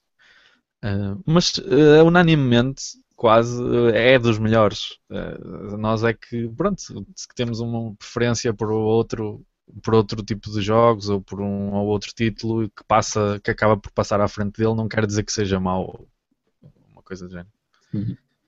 Uh, o Rathocaster diz ainda King of the Monsters. Boa, nice. Uh, boa menção. Eu por acaso não tinha aqui apontado, mas é muito fixe também. Yeah. Não está no meu top, mas está nas minhas menções. É um jogo muito bacana. Yeah. Porreiro. Ok, uh, era eu, não era? Yeah. Para o meu quarto lugar. o meu quarto lugar vai ser um, um jogo que já foi até mencionado aqui por um, um comment há pouco. Uh, e vai ser o Last Blade 2. Que foi uh, este sim um dos fighters que eu joguei mais. Muito mais do que King of Fighters até. E de que quase todos os outros. Só não joguei mais do que aquele que vai estar mais à frente. Spoiler. Um, mas o Last Blade 2, uh, eh, lá está, é daquelas outra vez daquelas coisas que eu não sei explicar muito bem porque é que eu gosto mais deste do que dos outros. Uh, adoro os gráficos. Uh, ah, tenho uma razão muito óbvia para gostar mais deste do que de outros. Uh, samurais. samurais, ninjas, coisas desse género, pronto. Uh, sou um sucker por essas coisas. E não, mas o jogo em si é muito bom. Uh, gosto do sistema de combate.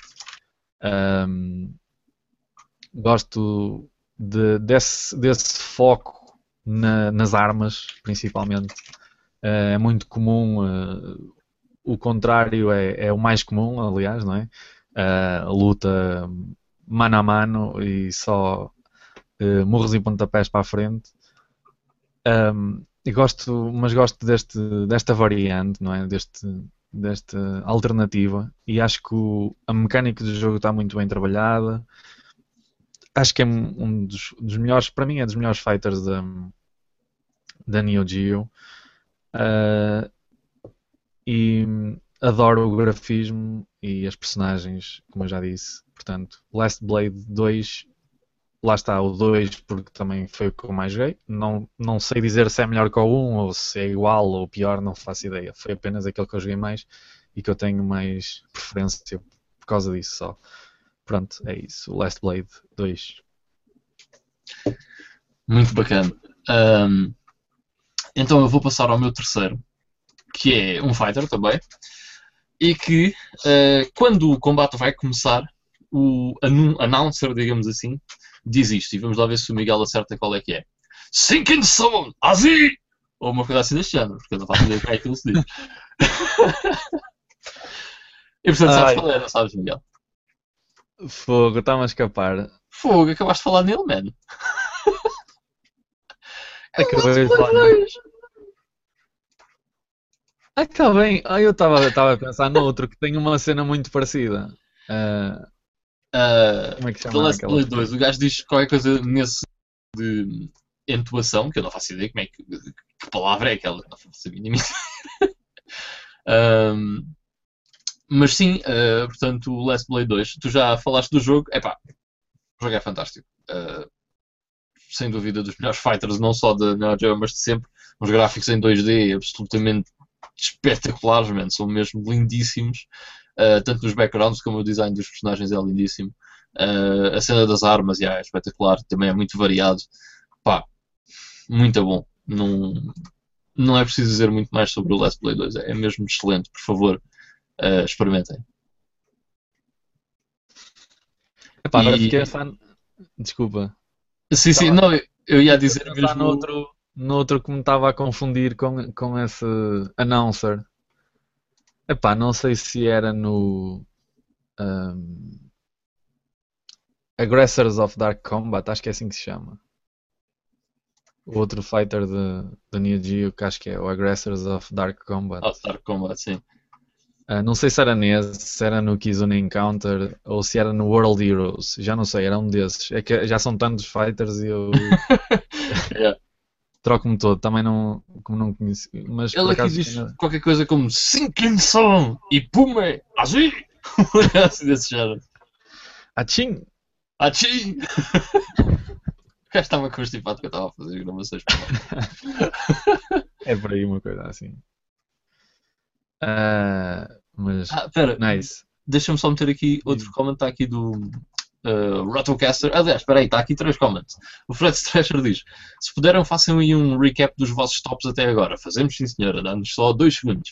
Uh, o Ratocaster diz: Last Blade é aquilo que um jogo de Rurouni Kenshin, Samurai X, devia ter sido. E amém, concordo perfeitamente. Para mim, devia haver um jogo de Samurai X. Quer dizer, por acaso há um jogo de Samurai X de porrada, mas nunca saiu cá, só saiu do Japão. Mas o Last Blade fazia-me boia lembrar uh, a cena do Samurai X e eu, pronto, adoro Samurai X. Yeah. Ainda no, na semana passada falei dos filmes que tenha estado a ver. Um, e depois o Pedro Lagoa diz: Isto provavelmente não vai estar no vosso top, mas aconselho-vos a experimentar o Twinkle Star Sprites. Eu sei que pelo nome parece um jogo meio amer americano, e, na verdade, até é, pois é. Mas não deixa de ser um dos melhores uh, scrolling shooters que já joguei e encaixa mesmo bem no estilo de Neo Geo. É capaz de ser a minha escolha para o primeiro lugar. Por acaso, uh, não o tenho na lista uh, e não estava nas minhas menções honrosas, mas sei exatamente qual é o jogo que estás a falar e é muito, muito fixe. Tens, tens toda a razão, é muito louco. É muito giro. Nem mais. Nem mais. Eu, quando falei há bocado dos, dos, dos shmups brutais que havia na Neo Geo. Cá está mais um. Conheço perfeitamente também, Pedro. E, e é uma excelente escolha também. Sim, é um bocado nipon demais. yeah, é um bocadinho. Uh, muitas pessoas, mas é muito fixe. É muito fixe. Uh, tal como, por exemplo, era o, o Parodius, que tinha assim umas cenas muito maradas, muito, muito exageradas a acontecer no, no ecrã, só cor e muita coisa japonesa a acontecer. Uh, também curto muito o Twinkle Star Sprites, por acaso. Yeah, muito bacana, por acaso jogo muito giro. Uh, fazendo só um recap, então aqui a pedido do André, uh, portanto, já, eu já fui até ao meu terceiro, uh, Last Blade 2, mas antes disso tive em décimo o Robo Army, em nono o Metal Slug 3, em oitavo o Sengoku 3, em sétimo o Waku Waku 7, uh, em seis o Street Hoop, yeah, e em quinto o Windjammers, em quarto o Garou Mark of the Wolves e em terceiro o The Last Blade 2. Ok, eu no meu décimo o Windjammers, em nono Blazing Star, o, em oitavo o Neo Turf Masters, em sétimo Legend of Success Joe, em sexto o King of Fighters 98, o, em quinto o Metal Slug, em quarto o Last Blade 2 e agora em terceiro uh, também vai ser um que o Ivan já mencionou antes, não vou falar mais sobre ele, ele já falou Uh, para mim, uh, Sengoku 3. Gosto muito de, de brawlers, de beat'em ups. Este, lá está, mete samurais, mete ninjas, mete essas coisas todas que, que o povo gosta. E uh, gosto muito da, da série. Nota-se uma evolução uh, bastante grande do primeiro para o terceiro, principalmente a nível gráfico. O terceiro é lindíssimo, como, como o Ivan já disse, tem sprites muito melhores, muito mais trabalhadas, muito mais pormenorizadas, mais cor, é muito mais vivo, uh, pelo menos parece-me. E portanto escolhi o terceiro precisamente por causa disso, porque eu joguei os três, mas cada vez que voltava a, a recordar estes jogos da Neo Geo e a jogar um Sengoku, voltava sempre para o terceiro, porque pronto, eh, é uma, uma preferência mesmo. Neste caso, acho que é mais estética do que outra coisa, porque nota-se mesmo ali uma diferença significativa do primeiro título para o terceiro. Um, e pronto, está assim alto na minha lista porque eu gosto imenso deste tipo de jogos e acho que é um dos melhores exemplos da, da Neo Geo. Sengoku 3 em terceiro lugar. Ok, antes de passar ao meu segundo, uh, só por aqui então uh, outro comentário. O Versus the World diz não leram o resto e eu percebi, man, é porque, portanto, para ler o resto era preciso clicar no Leia Mais e eu, pelo menos aqui, não, não vi. Uh, mas ele também disse, em relação ao, ao mesmo jogo, ele disse os, que os controles eram maus, que tornou o jogo um bocado difícil, quanto muito é daqueles jogos que são divertidos por serem tão maus. Portanto, yeah, man, thanks. Portanto, é, é uma opinião, lá está. E, portanto, vou passar então ao meu segundo, uh, que pode ser uma surpresa para muita gente, mas o meu segundo é o Neo Turf Masters. Um jogo de golfe no top 2, no segundo lugar de um top meu. E eu sou como o Miguel. Epá, eu não gosto nada de golfe. Aquilo é uma seca. Jesus senhores. Que coisa mais horrível. Uh, morria de tédio se tivesse que ver aquilo mais do que 10 segundos. Mas, é pá, o Neo Turf Masters era tão fixe. Era e é tão fixe. Uh, a cena é que é mesmo super arcades, não tem nada de muitas complicações que normalmente. Pronto, o golfe é um desporto, não estou a dizer que não seja complicado, né? é, como os outros, não é isso. Mas aqui tira-se tudo o que é de secante no golfe uh, em prol de simplesmente uma experiência arcade, rápida e interessante. Vá.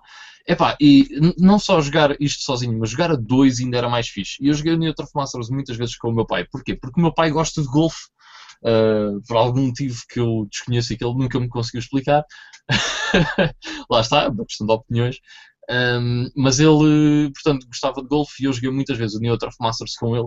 Pá, e é um jogo muito fixe. Uh, adoro o Neo Masters. Se vocês estão a pensar, é pá, golfe realmente é péssimo, isso deve ser um jogo mau. Não, experimentem, é sério, vão ver que se vão divertir porque é muito fixe. Um, e em termos de colecionismo, o Neo Masters uh, para a AES é tipo impossível quase de arranjar. Portanto, está, se eu tivesse uma AES, não conseguia ter quase nenhum dos jogos que estão aqui neste top 10, o que me leva a pensar que se calhar o melhor é comprar jogos de Mega Drive. Uh, mas pronto, esse é o meu segundo jogo. Também não vou estar a estender muito mais, porque também o Miguel já falou aqui, aqui dele. Mas eu próprio fico surpreendido em pôr este jogo tão alto. Mas realmente é uma cena que me divertiu imenso no, no emulador de Neo Geo. E, e tinha que estar aqui neste lugar. Nice, nice. Ok, uh, o meu segundo lugar também uh, pode ser uma surpresa para muita gente. Uh, para outros até podem concordar que seja um jogo muito fixe, mas mesmo assim não estaria tão alto numa lista, ou até alguém dizer a sério, mas tu gostas desse jogo assim tanto. Uh, eu até nem gostava muito. Epá, é mais uma daquel, daqueles casos como o Legend of Success Joe, em que temos uma pessoa que está a ver o programa connosco que acha que, não, que é horrível ou que não gosta. Epá, é, são opiniões muito pessoais mesmo, e eu respeito, claro. Mas uh, no meu segundo lugar está um jogo chamado Crossed Swords. E eu adorava este jogo. Adorava. Jogava sempre, sempre, sempre. Estava sempre a jogar este jogo. Um, e uh, como é que eu posso descrever o Crossed Swords? Ele também é um bocadinho único uh, em, em, algumas coisas. Era um jogo de aventura, uh, de combate. Tinha alguns elementos até de, de RPG, porque nós tínhamos Uh, subíamos de nível, aprendíamos alguns feitiços e habilidades e equipa, podíamos comprar equipamento entre os vários níveis. Mas isto era uma espécie de hack and slash, visto de trás, tipo punch out, e era um bocado uh, on rail, ou seja, a nossa personagem andava assim de um lado para o outro, não é? Parece que estava presa a um carril e um, nós estávamos num setting assim medieval uh, e nós somos um guerreiro de espada e escudo e basicamente tínhamos que derrotar os nossos inimigos utilizando uh, o escudo para nos defendermos e depois atacando as, as criaturas não é? logo a seguir. Aquilo, pronto, depois o, truque era nós irmos percebendo os, os padrões nos ataques dos inimigos de maneira a bloquearmos os, os golpes que eles deferiam, que podiam ser um golpe alto em que nós tínhamos que defender para cima, ou um, do, um golpe a meia altura, nós tínhamos que pôr o, o, o, escudo a meio, e depois também podíamos atacar com um golpe por cima, ou um thrust, não é? Um, uh, espetar a espada para a frente, ou mandar um golpe por cima. As, as outras personagens também se defendiam e tal.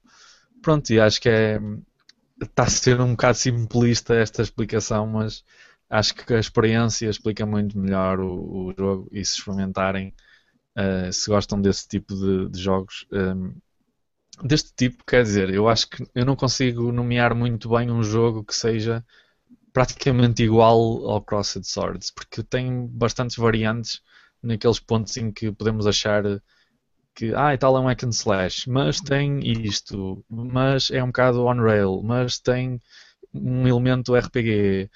Um, e acho que era fixe isso. Depois, entre, entre nós apanhávamos ouro uh, e entre, as, uh, entre os cenários, vá, em que nós também podíamos escolher o lado por onde queríamos ir, ou vamos pela floresta, ou vamos pela ponte, ou vamos por não sei onde. Um, depois encontrávamos mercadores que comprávamos uma espada diferente que tem uma habilidade X, ou uh, encontrávamos um escudo melhor, ou um, comprar comida para restaurar a energia, por aí fora.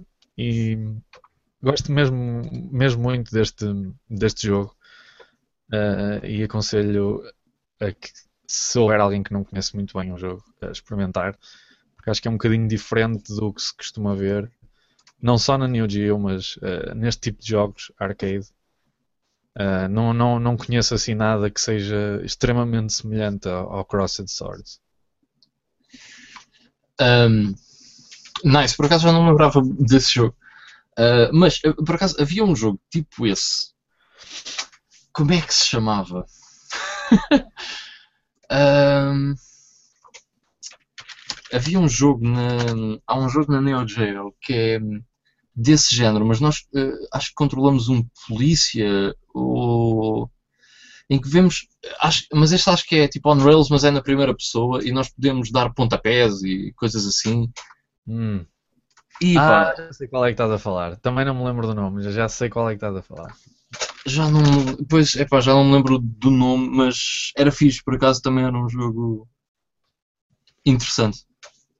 Mas pronto, eu depois já, eh, já tento descobrir aqui uh, qual é que é. Mas pronto, uh, então passando ao meu primeiríssimo lugar, está um, um jogo que para mim é perfeito. E há, acho que na minha vida há três jogos onde eu gastei demasiado tempo de vida. um deles uh, foi o Counter-Strike, uh, o outro foi o StarCraft e o terceiro foi este meu primeiro lugar, uh, que é o Samurai Shodown 4. E eu jogo montes de vezes ao Samurai Shodown 4, porque é do estilo, é pá, não tenho nada para fazer, vou jogar Samurai Shodown 4. E ao longo dos anos, desde que eu tive acesso ao Samurai Shodown 4, que eu penso que tenha sido tipo no sétimo ano, para aí que me arranjaram um CD que tinha os quatro Samurai Showdowns e pronto, o quarto passou a ser o meu favorito. Um, epá, eu joguei imensas horas a este jogo, mesmo imensas. Um, o Samurai Shodown 4, uh, portanto, é um fighter da série Samurai Shodown, é super conhecida a série.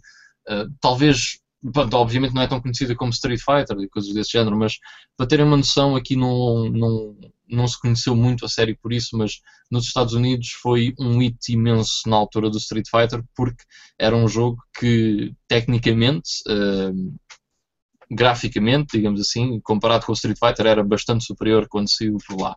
Uh, e foi um sucesso imenso nas arcades, tanto do Japão como nos Estados Unidos. Por cá foi bastante menos conhecido.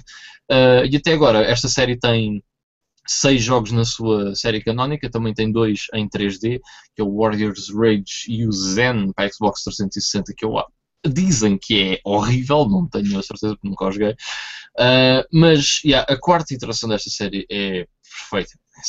Pá, é genial. Em tudo. Uh, quer em sistema de combate, que é bastante complexo e tem muita coisa diferente que nós podemos fazer em combate. Os gráficos são muito bons. Uh, é curiosamente simples de se perceber as mecânicas do jogo, embora sejam tenha muita coisa que se lhe diga, é simples. Um, epá, este jogo é fantástico. Não, não, para mim não há fighter melhor do que este, é o meu fighter favorito tipo, ever. E lá está, tem ninjas, tem samurais e, uh, e tem música tradicional japonesa uh, e os cenários uhum. são bué, tipo é nipónico, mas é aquele nipon tipo um, Ninja Scroll, estás a ver? Não é aquele nipon, é aquele cena dark e grim. Uh, epá, este é um jogo mesmo fantástico. Não, para mim não há volta a dar. This is the game. para Neo Geo. Nice. Já, já adivinhava, não é? Uh, yeah. Qual é que ia ser o teu eu primeiro lugar? falar desse jogo. Portanto, Ainda no outro dia eu recebi, uh, eu comprei a Samurai Shodown Anthology um, para um, a PS2, que tem o último, que é o 6, que nunca chegou a sair cá, um, e só é possível jogar mesmo nessa, nessa Anthology. E eu tipo, estive a jogar o 6 e é vai, ah, bem fixe, está bem da louca. Até gostei, gostei mais do que o 5, ah, está fixe, não sei o quê. De repente fui ao menu, bem, bora lá jogar Samurai Shodown 4. lá tem que ser. Yeah. Porreiro. Eu, por acaso, eh, se não sei se bem se lembram, há uns episódios atrás também falei um bocadinho sobre ele porque joguei na arcade há, há relativamente pouco tempo e realmente uh, acho que nunca tinha jogado antes disso essa versão. Se joguei, deve ter sido no emulador uh, muito pouco tempo. Uh, mas é muito louco, é muito, muito bom mesmo. Já agora, é bastante comum as pessoas dizerem Samurai Showdown. O que é perfeitamente percebível porque eu também dizia isso, mas realmente não é. É mesmo, não é um typo, é mesmo Showdown. Não tem o. Exato. Bom, e uh, o, o, meu top, o meu primeiro lugar do top também não vai ser muito revolucionário. Uh, até agora também nunca tinha, ainda não tinham visto nenhum uh, Samurai Showdown no meu uh, top porque estava precisamente aqui. Não escolhi o 4 mais uma vez pela simples razão de não ter passado muito tempo com ele, nem ter tido muito contacto com ele.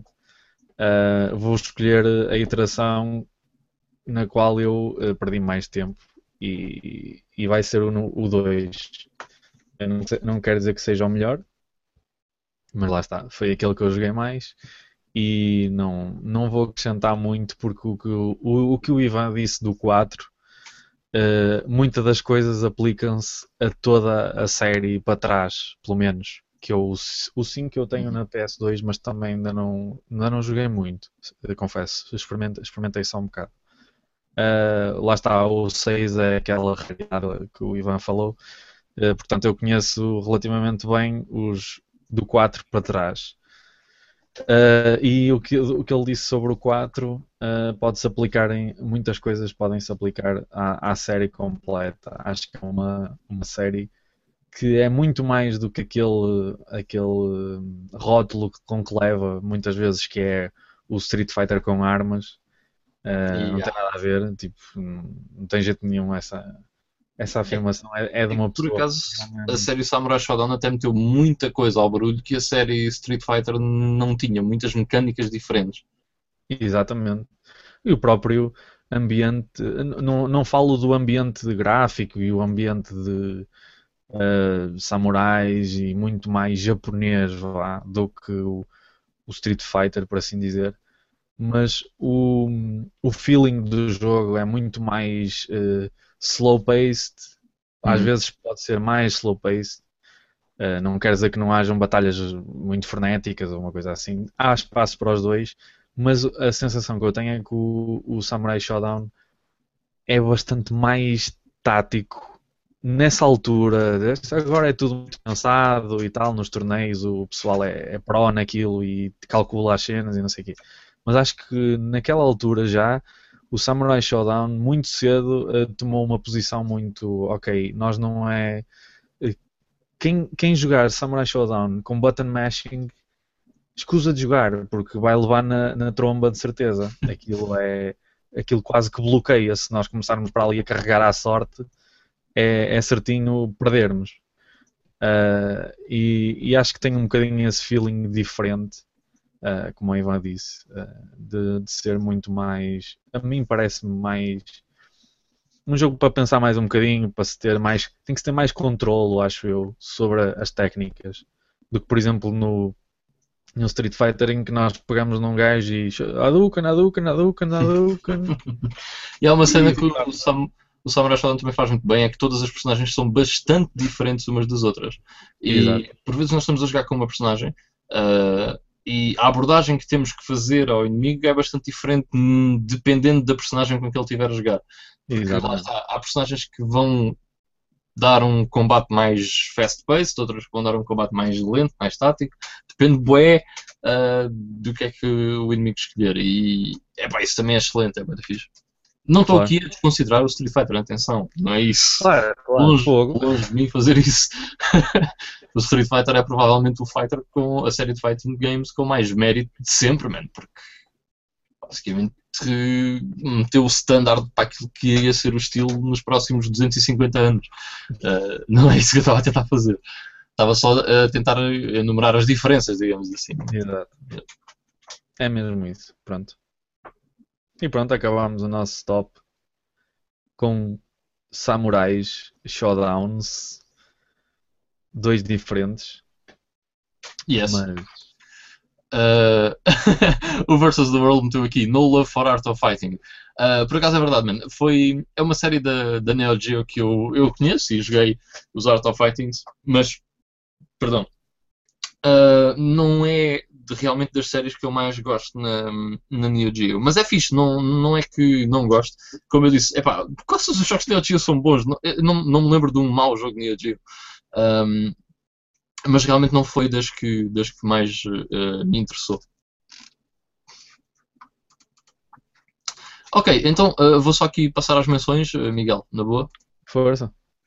Ok, então, aqui eu para menções honrosas foi basicamente jogos que eu pus aqui na, na lista quando fiz inicialmente e depois fui retirando e pronto, ficaram estes que estão, que estão aqui de fora. Uh, o primeiro que está aqui é o Shock Troopers, um excelente jogo top-down shooter, uh, muito divertido, super difícil, uh, explosões por todo lado, pá, muito engraçado.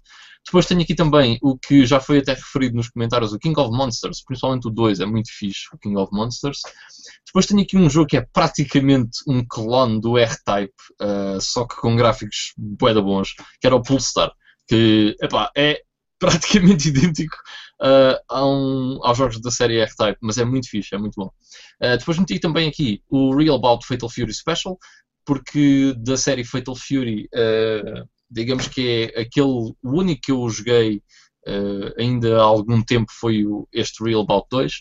Uh, que é uma série posterior à série Fatal Fury, portanto, se não me engano, tens tipo, Fatal Fury 1, Fatal Fury 2, Fatal Fury Special, Fatal Fury 3 e depois tens uh, Real Bout, uh, Real Bout 2. Depois meti também o painel de Pon. O painel de Pon era uma espécie de também clone, vá, digamos assim, do Puzzle Bubble, que também era muito engraçado. Do Puzzle Bubble, não, desculpem, do Bust a Move. Uh, aqui também Sonic Wings, que era um shooter também muito, muito bom. E pronto, era isso as minhas menções honrosas, basicamente. Bueno, uh, que já tocaste.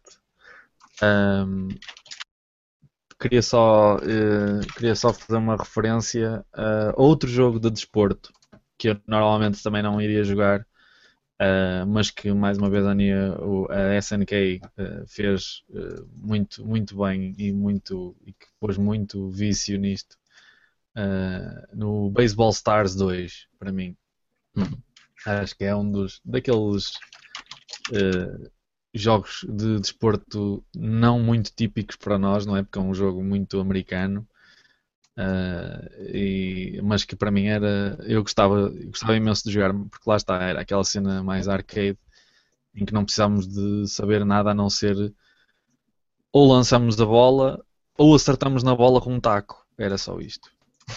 E ocasionalmente correr pelo campo para apanhar a bola. Era só o que nós tínhamos de fazer. Mas é muito divertido. Ok, uh, eu encontrei finalmente aquele que eu estava a dizer, que era uma espécie de na prima, uma cena na primeira pessoa. Chama-se Super Spy e já agora vai diretamente ah, para as menções honrosas, porque era um jogo divertido, era, era fixe. Era isso mesmo. Super Spy, no mais genérico possível assim da Terra.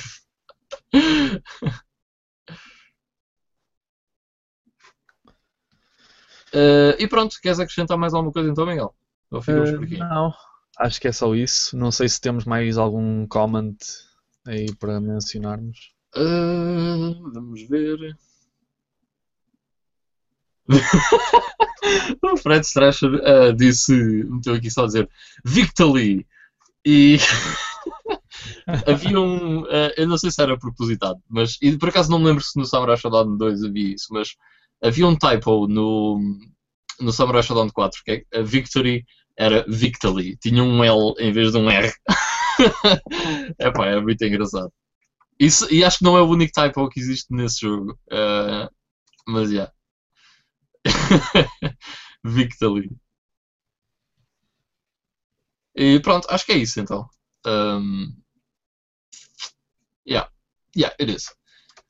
Então pronto, uh, como não há mais nada a acrescentar, uh, só me falta então agradecer aqui ao pessoal que nos esteve a acompanhar, que participou bastante e a quem nós agradecemos imenso. Muito obrigado por terem estado aqui connosco e até à próxima semana, onde vamos então fazer, não se esqueçam, o Game of the Year Awards do GameStone e vai ser fixe e participem, já sabem, podem ganhar uh, prémios. Um, e já agora, para quem está aqui a ver, eu posso dar um sneak peek de um dos prémios que um dos prémios por acaso vai ser o Knights of the Old Republic da Xbox. E por isso acho que é uma cena que só por si já vale a pena vocês participarem. E portanto, já. Até para a semana. Fiquem bem. Bye bye, Miguel. Tchau aí. Tchauzinho, Ivan. E tchau, pessoal. Não se esqueçam, como o Ivan disse, de passarem na nossa página do Facebook e verem os awards, votarem e para a semana estamos cá para, para dizer os vencedores. Exatamente. Portanto, Bye bye, fiquem bem, até para a semana, obrigado por estarem a acompanhar. Tchau. Tchau, pessoal.